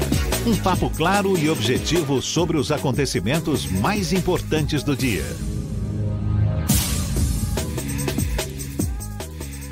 Agora são 8h22 e o Ministério da Saúde revogou a norma que autorizava enfermeiros a fazerem o procedimento de inserção de DIU, que é o dispositivo intrauterino e contraceptivo em pacientes na rede de atenção básica e de maternidades. Com isso, a atividade passa a ficar restrita aos médicos. A nota técnica que agora foi revogada é de 2018. Assim que foi publicada, a medida causou reações das entidades médicas que apontavam a inserção do DIU no útero da mulher como ato privativo de médicos. E o presidente Jair Bolsonaro teve alta agora há pouco do Hospital das Forças Armadas em Brasília. Por meio de nota, a Secretaria de Comunicação Social da Presidência da República informou que Bolsonaro passou por uma reavaliação médica e teve alta com orientação de repouso na residência oficial no Palácio da Alvorada. O presidente foi levado para a unidade de saúde na noite de ontem, depois de bater a cabeça ao sofrer uma queda no banheiro. Pois é, estamos na véspera do Natal, data que simboliza o nascimento de Jesus Cristo, e essa celebração acontece há mais de 1.600 anos. Olha só, somente no século IV a comemoração foi definida pelo Papa Julius para o dia 25 de dezembro. Além da inexistência de documentos históricos que confirmem a data de nascimento de Jesus Cristo, uma das explicações para a escolha do dia 25 eram as festas pagãs que costumavam ser realizadas neste dia. Para falar mais deste e outros assuntos ligados ao Natal, Fernando Duarte conversou com o professor de teologia Gerpson Silva Reis.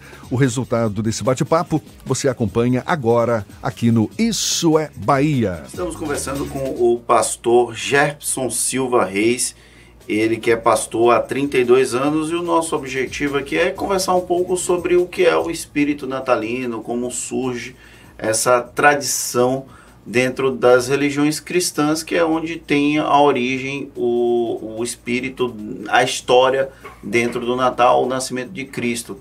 Mas a celebração não necessariamente nasce com o cristianismo, não é isso, professor? Verdade. Bom dia, Jefferson. Bom dia, Fernando. Bom dia, Igor, né, os ouvintes da rádio A Tarde FM. É um prazer estar aqui para poder compartilhar de um momento que é ímpar na história da sociedade, né?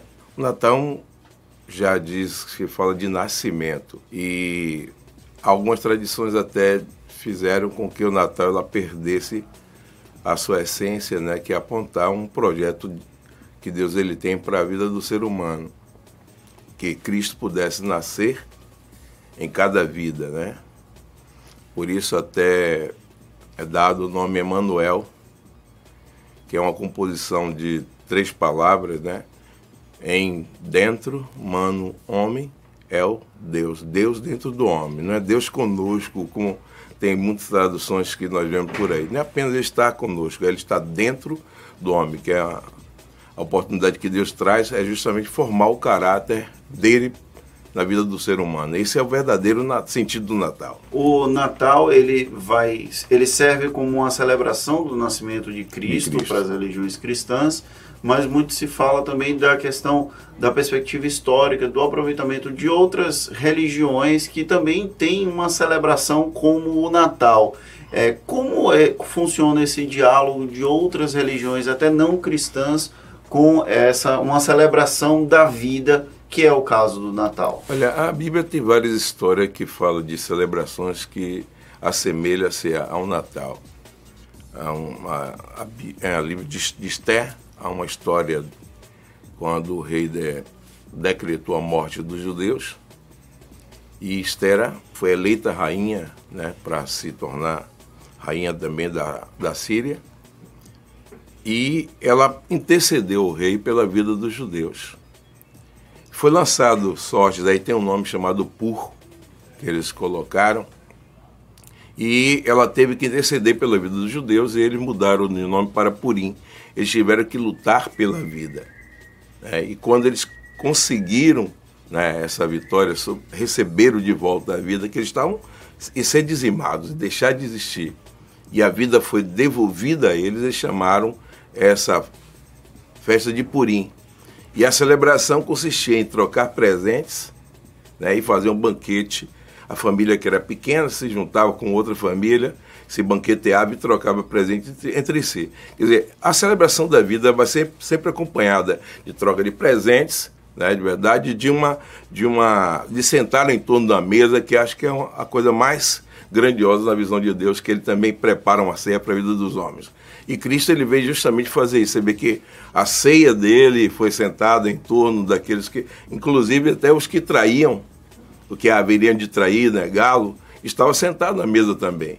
Mas ali era a celebração da vida, era um, uma nova aliança que ele estava fazendo, apontando que o futuro deveria ser assim, que a, buscasse sempre a paz, buscasse sempre o entendimento para que viver, o homem pudesse viver em harmonia. Não se tem uma notícia ou um registro é, exato da data do nascimento de Cristo. É. Mas ainda assim se convencionou o dia 25 de dezembro como esse momento que foi o momento em que Deus entregou o filho dele para os homens, digamos assim. É, por que essa data foi escolhida? Foi Olha, aleatório? O calendário ele é meio complexo, né? Cada algumas gerações o calen- calendário foram mudando. E Israel acho que são apenas nove meses do calendário, não são doze como o da gente. E no período do nascimento de Jesus, que seria o período que eles trazem paralelo ao dezembro da gente, que é um período de verão, lá é um período de inverno intenso, né? É por isso que tem a árvore Natal com neve, essas coisas todas aí. E os pastores estavam pa- apacentando no, no, no- no período mais suave, quando houve o anúncio do nascimento do, do Cristo, que era justamente o, o período que eles não poderiam ficar durante o dia. Estava à noite apacentando as ovelhas quando o anjo veio e fez o primeiro anúncio que era nascido na cidade de Belém, o Salvador, trazendo uma boa notícia. Natal é trazer uma boa notícia para a vida dos homens. O, a história é, mostra que Jesus nasceu num contexto histórico é, bem difícil. Difícil. A parte é, na época não era permitido o nascimento de homens, filhos homens, e aí teve a fuga de Maria para Belém, onde ela veio nascer, é, veio dar a luz ao Filho de Cristo. É, o que essa representação histórica de Jesus ensina hoje para os homens? Porque além de ser o, o homem, o filho do Deus, Jesus é o homem também, né? É Ele tem essa 100% Deus dualidade. e 100% homem. Ai, na realidade, naque- não- o problema não foi justamente o nascimento dele dessa época, né? Ele nasceu tranquilo, só que foi um período de censo, né? Todos eh, estavam sob o governo de Roma e Roma tinha que ter um controle daqueles que estavam sob seu, seu domínio. E ele tinha que vir para a cidade que ele era oriundo para se alistar, alistar, a família tinha que se alistar todo mundo. E foi nesse momento do alistamento que Jesus nasceu. Então estava superlotada né, a cidade, não tinha nem lugar para se hospedar. Encontrou uma manjedoura, um lugar de uma estrebaria que ele nasceu. Apenas nasceu. Não quer dizer que ele ficou com até dois anos, porque ali não tem uma cronologia. A Bíblia não tem esse interesse de chegar a contar detalhes do tempo, certo? Ele conta apenas a, o que aconteceu dentro desse interim. E quando ele nasce na manjedoura, logo depois procura. Claro que a, a sensatez das pessoas que pode perceber uma criança e uma mulher né, né, parida não vai ficar em uma estrebaria o tempo todo. Então eles encontraram uma casa. E esse tempo que ele ficou nessa casa, ele durou num período mais ou menos de dois anos. Quando os, os reis que vieram do Oriente, que ninguém sabe o tempo que eles gastaram de viagem, que eles viram a estrela nos céus, né? E chegaram até Jerusalém. São os três reis magos Não, não que são são três. representados Não no, são no três. presépio? É, não são três. Infelizmente, a tradição traz três. Porque se baseiam apenas no presente. Foi uma comitiva de reis que saíram do Oriente para vir adorar ao rei, ao novo rei. A estrela anunciaram isso para eles, estudavam, eram astrônomos, né? E eles estudaram e sabia que ali haveria de nascer um novo rei. Só que Roma tinha o domínio o império. Então, quando ele chega em, na, no Império Romano, que procura o rei que estava no poder, onde era nascido o rei, o cara se assusta. E aí é ele que ordena a morte das crianças a partir né, de três anos, porque ele não tinha precisão, ele mandou procurar saber onde é que ia nascer o rei dos judeus, que ele tinha uma história, haviam profecias que apontavam, Isaías é o livro que, profético que mais aponta para o nascimento do, do Messias. Então ele procura inquirir aos sábios daquele tempo, disseram que era em tal lugar, e ele manda os, os, os, os reis, a comitiva, irem atrás de, de Jesus e disse, olha, quando vocês acharem, volte para me avisar. Na intenção dele era matar. Como os, os reis não voltaram, aí foi que ele fez a, a matança das crianças. a gente, logo no começo, a gente falou sobre a questão do o simbolismo do Natal e o que as, algumas tradições que se perderam ao longo do tempo. É verdade. hoje o Natal é uma data bastante comercial, é, mas é preciso de alguma forma reacender a chama do Natal. Como fazer isso hoje numa sociedade tão capitalista, tão ligada a questões relacionadas à economia, financeiro, ao presente pelo presente?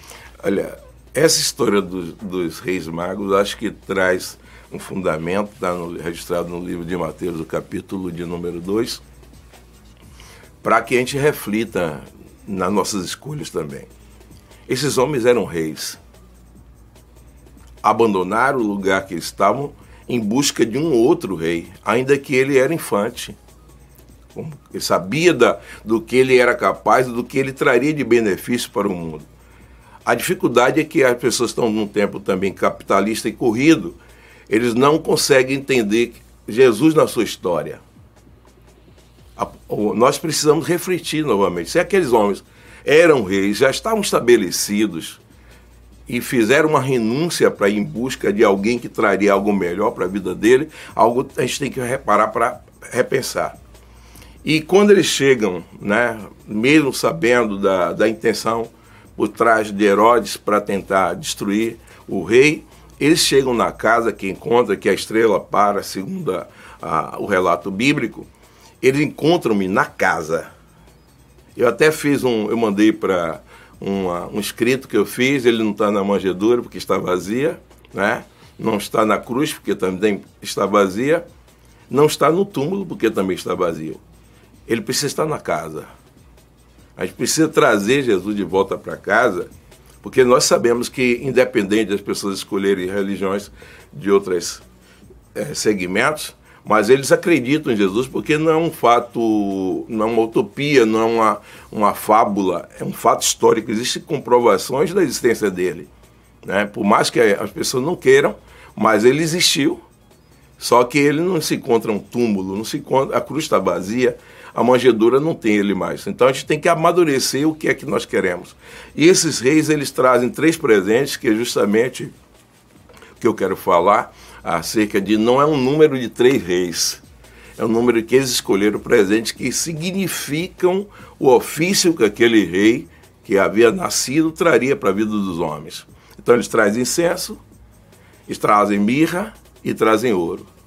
Então Jesus como sacerdote, Jesus como Senhor e Jesus como Rei. Cada, cada presente tinha, apontava para um ofício dele. Então eles sabiam o que estavam fazendo. Ele abrindo, aí você vai ver a escritura dizer, abrindo seus tesouros, entregar as suas dádivas. É como nós abríssemos o coração para dar a Cristo aquilo que temos de melhor. Eles deram coisas que naquele período tinha valor imensurável, que enriqueceu Jesus porque a quantidade de presentes, se você for ver o histórico de quando um, um rei ia visitar um outro rei, a multidão de presentes que será levada. Então, e a, e a, comitiva que eles levavam para visita, você vai ver a rainha Sabá visitando Salomão, outros reis que iam visitar Davi. Então você vai ver que eles levavam muitos presentes. Então não seria diferente. Eles tinham esse costume de fazer isso. É só estudar, pesquisar um pouquinho, a gente consegue entender melhor que não eram três pessoas apenas, que é, é meio, fica meio vago, que ninguém. Três pessoas viajariam o deserto e romperia, não teria nem como sobreviver. É muito uma questão de simbolismo. Isso, né? é. Então. É, esse, a gente, esse programa vai. Tá, hoje é véspera de Natal, amanhã é a celebração do Natal em si, nós vivemos um momento de muita intolerância do ponto de vista Justamente. religioso, que é exatamente o contrário do que pregava o próprio Jesus, Jesus Cristo. Cristo. É, eu queria que o senhor deixasse uma mensagem para os nossos ouvintes sobre essa questão da falta de tolerância que nós vivemos hoje e o quanto a mensagem de Jesus Cristo é no sentido inverso da intolerância, no sentido de tolerar o próximo, de aceitar o próximo como ele é e de dar a sua face para que ajude o próximo. Eu me sinto à vontade de falar dessa, dessa questão porque eu tenho pregado acerca de um Cristo que ele aponta um caminho bem diferente do que os outros querem colocar. a intolerância é muito grande em todos os segmentos, principalmente com relação ao cristianismo. Eu acho que é a, a, maior intolerância é com relação ao cristianismo, porque a Bíblia é um livro de, de ética. Aqui contém regras e conduta de, e normas de vida. E numa sociedade que as pessoas perderam a rédea né, da, da vida, esse livro se tornou antagônico para alguns. Eles não querem mais dar atenção porque vai haver um confrontamento. Imagine, você falou de oferecer a face. É um dos, dos ensinos de Jesus. Aquele que bater na tua face oferece a outra face. Né? As pessoas não conseguem de forma alguma receber uma palavra que a princípio parece que vai ferir e tem uma outra atitude. Ele não oferece a, a outro aquilo que ele não espera. E Jesus estava ensinando dessa maneira. Ele diz ainda: se aquele te obriga a caminhar uma milha, caminhe com ele a segunda milha. As pessoas, quando se sentem obrigados por fazer alguma coisa, ele vai retrucar, ele vai murmurar. Ele não tem a capacidade de caminhar a segunda milha porque ele fez uma escolha. Jesus estava ensinando isso, né? Se alguém toma a tua túnica, dê também a capa. Quer dizer, alguém me tirou, eu vou dar algo mais a essas pessoas. Então, por mais que alguém ache-se que alguém agiu de forma intolerante, ele também tem intolerância de não entender que deveria fazer a coisa certa. Se você na, na no, no contexto desse, desse, de, dessa, desse sermão de Jesus, ele vai ver assim: à vista disto, muitos deixaram de segui-lo. Então a intolerância já é uma coisa antiga. Até com Jesus as pessoas foram intolerantes também. Porque por ele ensinar o caminho certo de uma vida diferenciada, para que as pessoas tomassem aquilo que ele fez como exemplo, as pessoas deixaram de seguir. Ele chegou para os discípulos e perguntou também: Vocês também não querem me abandonar, não? Eles, para onde iremos nós? Só tu tens a palavra de vida eterna. Ele entendeu e foi um que abandonou Jesus depois. Mas é, ele disse isso com uma preciosidade que a gente tem que repensar para onde é que nós vamos. Porque nós fazemos escolhas erradas, mas não temos arrependimento pelas escolhas que fazemos. E às vezes queremos construir algum tipo de conceito na escolha que fizemos de forma errada, mesmo sabendo que estamos quebrando a cara, que estamos na contramão, que estamos ferindo pessoas, que estamos de, é, removendo marcos que não deveriam ser removidos, insistimos simplesmente para nos manter naquele orgulho. Então foi isso que aconteceu, que as pessoas começaram a desaprender. Então você colocou, colocando ou construindo uma figura de alguém que não tem nada a ver com o Natal, facilita você esquecer a mensagem do verdadeiro Natal. Os magos eles se inclinaram diante de um menino.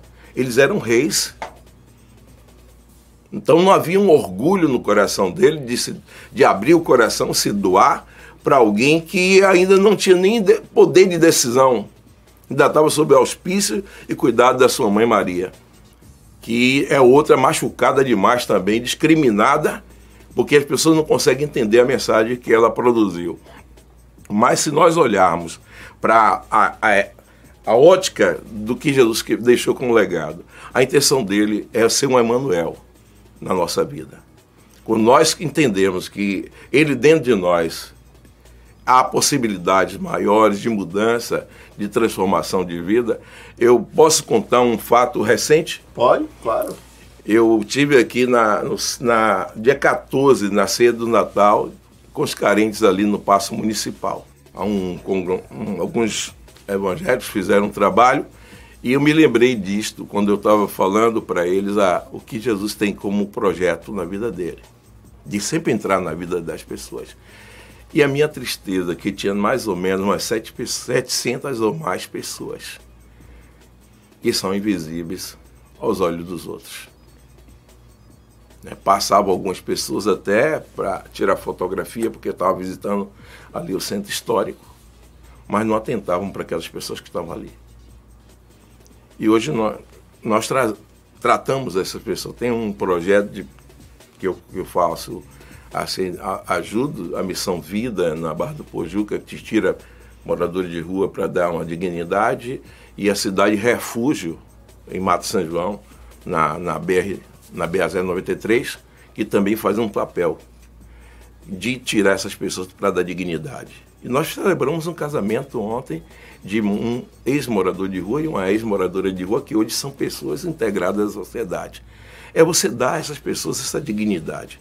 Nós queremos, falamos da discriminação de maneira ferrenha quando nós é ofendido aquilo que eu creio. Mas ofendo as pessoas que estão ali, que foram deixadas, né?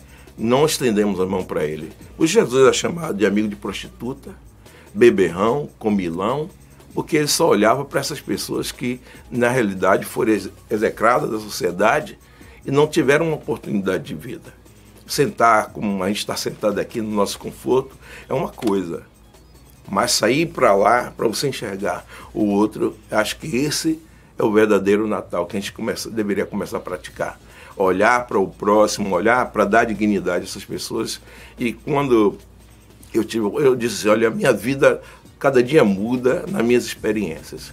E essa última experiência desse Natal, quando vi uma multidão de pessoas chorando, querendo uma mudança na vida dele, porque não aceita mais viver naquela condição. Mudou a minha história de novo. Né? Eu já fiz algumas ações que não, não tem por que mencionar, porque já foi feita, né? as pessoas estão bem, mas eu digo ainda, eu preciso fazer mais. Sempre é possível fazer mais. Sempre é possível fazer mais, para que haja um Natal verdadeiro. Obrigado, professor e pastor Gerson Silva Reis. O Isso é Bahia agradece por sua participação aqui conosco. Amém. Eu sou, sou grato né, ao convite, né, Rodrigo, que né, fez o convite, Jefferson, né, Fernando e Igor, né? E toda a população, um feliz Emanuel, né? Deus dentro da vida de vocês vai ver uma mudança radical e vai transformar. Você está ouvindo Isso é Bahia. Várias queixas de você. Já sabe onde vai passar a virada? Venha para o melhor. Réveillon do Carmo, All Inclusive, Banda Negra Cor e Alexandre Leão. Buffet Botino, tudo isso no Pestana Convento do Carmo. Informações e vendas: 991 11 3100. Vendas: Restaurante Botino e Simpla. Apoio à Tarde FM, quem ouve gosta. Oi, gente. Aqui quem fala é o senador Ângelo Coronel. Estou aqui ao lado de Eleusa, minha esposa, para desejar a você boas festas. Pois é, com um Natal abençoado por Deus em todos os lares da Bahia, Coronel. E que em 2020 que se inicia, eu quero que as famílias se amem mais, que a gente tenha mais paz, tenha mais harmonia, que a gente viva com carinho e mais amor neste Brasil, nesta Bahia e principalmente na nossa capital, Salvador. Monobloco, o pneu mais barato da Bahia. 0800 111 70 80 e a hora certa. A tarde FM 15 para as 9. Você sabia que na Monobloco os pneus velhos deixados pelos clientes podem virar chachim, cadeira e até asfalto? E que a Monobloco apoia o esporte amador e a cultura? E que também na Monobloco uma parte do lucro do serviço do seu carro você pode direcionar para algumas instituições beneficentes? Não sabia? Então se ligue. Monobloco faz tudo de mecânica e tem o pneu mais barato da Bahia. Água de Meninos, Lauro de Freitas e Abrantes. 0800 111 7080. Voltamos a apresentar Isso é Bahia. Um papo claro e objetivo sobre os acontecimentos mais importantes do dia. Estamos juntos aqui na Tarde FM, agora 8h46 e temos notícias que chegam do Portal à Tarde com Jaqueline Suzarte. Jaque. Olá, Jefferson Fernando e todos os ouvintes do programa Isso é Bahia, agora para todo o estado. A produção nacional de petróleo ultrapassou a marca de 3 milhões de barris por dia pela primeira vez. Segundo dados divulgados ontem pela Agência de Petróleo, Gás Natural e Biocombustíveis, a média de produção de 3,09 milhões de barris de óleo por dia foi atingida no mês de novembro. O recorde anterior era a média diária de 2,989 milhões de barris de óleo registrada no mês de agosto, segundo a ANP. E a Bahia receberá novas linhas de transmissão de energia elétrica, além de subestações, após resultado do leilão de transmissão realizado pela Agência Nacional de Energia Elétrica, que ocorreu semana passada. Dos 12 lotes leiloados, quatro contam com empreendimentos localizados na Bahia. De acordo com o secretário estadual de Planejamento, Walter Pinheiro, o investimento das empresas vencedoras dos lotes com empreendimento na Bahia são estimados em mais de um bilhão, contribuindo para a geração de novos postos de trabalho no interior do estado. Eu vou me despedindo por aqui, desejando um Feliz Natal para vocês, Jefferson e Fernando, toda a equipe do programa e aos ouvintes do programa Isso é Bahia. Abraços para todo mundo. Valeu, Jaque, muito obrigado. Toda a equipe aqui também te mandando um beijão, um desejo de Feliz Natal. Muito obrigado mais uma vez. Agora, 8h48, uma notícia que chega de Brasília. O deputado distrital Fábio Félix, que é do PSOL, protocolou na Procuradoria-Geral da República uma representação contra o presidente Jair Bolsonaro por racismo com recorte LGBTI-fóbico. A representação se baseia em declarações dadas por Bolsonaro na última sexta-feira. A gente comentou ontem aqui no Issa Bahia, quando repórteres o entrevistavam na saída do Palácio do, da, da Alvorada, após a pergunta de um repórter sobre o que o presidente achava que deveria acontecer com o filho Flávio Bolsonaro se ele tivesse cometido algum deslize. Bolsonaro respondeu, aspas, você tem uma cara de homossexual terrível e nem por isso te acuso de ser homossexual. Fecha aspas. O Palácio do Planalto preferiu não comentar o caso, Fernando. E a Polícia Rodoviária Federal retomou o uso dos radares móveis na fiscalização das rodovias após decisão judicial derrubando a determinação do presidente Jair Bolsonaro. De acordo com a PRF, 5 mil quilômetros de rodovias estão cobertos pela fiscalização dos radares móveis, que vai ser intensificada em 500 trechos com maior ocorrência de acidentes. Na semana passada, o juiz Marcelo Gentil Monteiro, da primeira vara federal civil do Distrito, do Distrito Federal, atendeu a um pedido liminar feito pelo Ministério Público Federal e determinou que a Polícia Rodoviária voltasse a usar os radares móveis.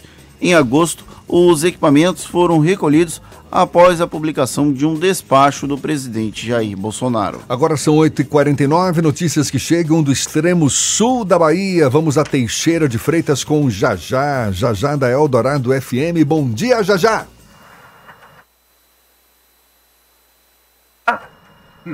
Bom dia, Jajá. Então, tudo bem. A gente vai daqui a pouquinho tentar um novo contato. Olha só, pelo menos cinco complexos poliesportivos e educacionais vão ser construídos no interior da Bahia. A licitação foi publicada no Diário Oficial do Estado. Os equipamentos vão ser usados por alunos de escolas estaduais, municipais e particulares e também pela comunidade. De acordo com informações da Secretaria Estadual da Educação, ao todo vão ser construídos 20 complexos que vão ser implantados nos municípios de Irecê, Irecê Riachão do Jacuípe, São Gonçalo dos Campos, Jequié e Conceição do Coité. E a gente vai continuar o nosso giro pelo interior com a nossa querida Vânia Karen, da Baiana FM de Itaberaba. Bom dia, Vânia. Bom dia, Jefferson. Bom dia, Fernando. Bom dia a todos os ouvintes. Olha, aqui em Itaberaba, a Polícia Civil realizou a prisão no último sábado, dia 21, de Adriele Brito Souza, conhecida como Pete. Ela é viúva do Camilo Correia dos Santos, que é acusado de ser um dos líderes da facção criminosa Catiara e foi morto aí em Salvador. Segundo ressaltou o coordenador regional da Copim, delegado Geraldo Nascimento, Pitt foi alvo da Operação Ancoradouro, realizada pela 12ª Corpim, que investiga o grupo criminoso que era liderado por Camilo e que atuava em Salvador e aqui em Itaberaba. O mandado de prisão preventiva foi expedido pela Vara Criminal de Itaberaba. Após os procedimentos legais da prisão, Pitt foi conduzida à carceragem da polícia aqui de Itaberaba e está à disposição da Justiça. Volto com você, Jefferson e Fernando. Desejo a todos um Feliz Natal. Valeu, Vânia. Muito obrigado. Feliz Natal para você também. Agora, 8h51, Fernando. A cidade tricolor, novo centro de treinamento do Bahia, vai ser inaugurado oficialmente no dia 10 de janeiro. A data vai marcar a abertura dos portões e sócios do tricolor vão poder fazer uma visita para conhecer as dependências. O anúncio foi feito pelo vice-presidente do clube, Vitor Ferraz com a inauguração da cidade tricolor, que está localizada em Camaçari, mais precisamente é quase Dias Dávila, na verdade. Na região metropolitana de Salvador, o fazendão vai ser desativado. Apesar da data de inauguração, os jogadores do Bahia vão conhecer a cidade tricolor antes do dia 10, já que a reapresentação do elenco está marcada para o dia 6. Falando em mundo esportivo, uma entrevista exclusiva concedida pelo presidente do Vitória, Paulo Carneiro, está publicada na edição de hoje do Jornal à Tarde, em entrevista concedida ao repórter Alex Torres. Declarações de Paulo Carneiro. Se continuássemos com o contrato com a Fonte Nova, acabaríamos pagando 300 mil reais por jogo. Mais uma. Estamos organizando um projeto de setorização do Barradão. Cada um ficar no seu lugar. Mais uma dele. Nós vamos jogar o baiano com o Sub-23. Interessa descansar para competições que rendem mais.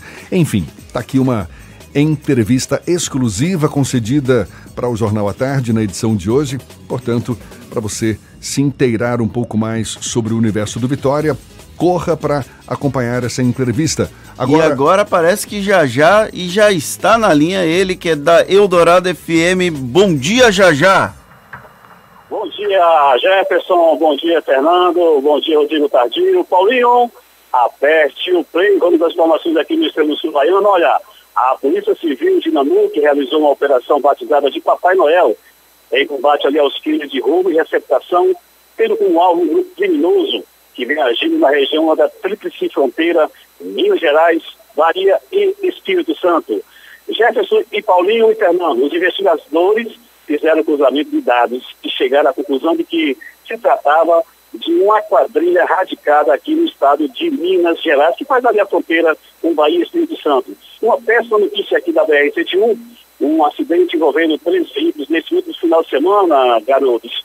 Ali próximo já a entrada do Alambique entre Monte Pascoal e Itabera, deixou infelizmente quatro pessoas mortas e cinco feridas. Aqui está a lista das pessoas falecidas no local. O Walber Budiano Guimarães, de 59 anos de idade, o Nilton de Souza Rocha, de 46 anos de idade, o Gabriel Gueróis Rocha, de 4 anos de idade, e Isabel Rocha, de 10 anos de idade. Infelizmente, a gente sempre vem aqui, toda a nossa equipe do ICEBAI vem alertando as viagens nesse final de ano, e principalmente nessas duas BRs que cortam a nossa querida Bahia, tanto a BR-116, através de nossos colegas profissionais das rádios da, da região, e também aqui na BR-31, através da 98.9, a primeira dos nossos corações. Eu quero aqui mandar um abraço aos nossos conterrâneos de Paulo Afonso, minha cunhada Luciana Santos, diretora da Escola Municipal do BPN e toda a família, tanto de Teixeira de em toda a querida Bahia, principalmente os meus conterrâneos de Paulo Afonso. Um beijo no coração, feliz festas para todos nós aqui da equipe, Polícia é Bahia, Fernando e Paulinho, Jefferson,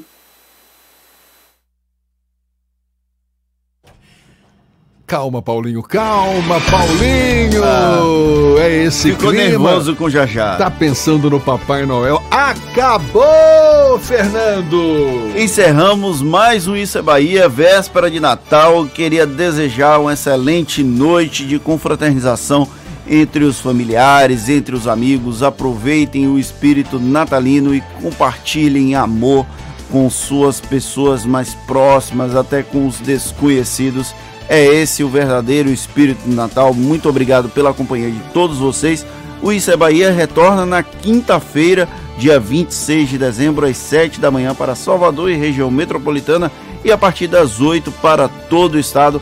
Um grande abraço no coração de todos vocês. Valeu, muito obrigado. Aproveite bem esta terça-feira. Aproveite logo mais a sua confraternização de Natal. Faça as pazes com quem você não gosta. Plante a paz, é o que a gente deseja. Muito obrigado pela companhia, pela parceria, pela confiança. Aproveite bem mesmo essa véspera de Natal. Na quinta-feira a gente volta. Tchau, tchau, tchau, tchau, tchau, tchau, tchau, tchau.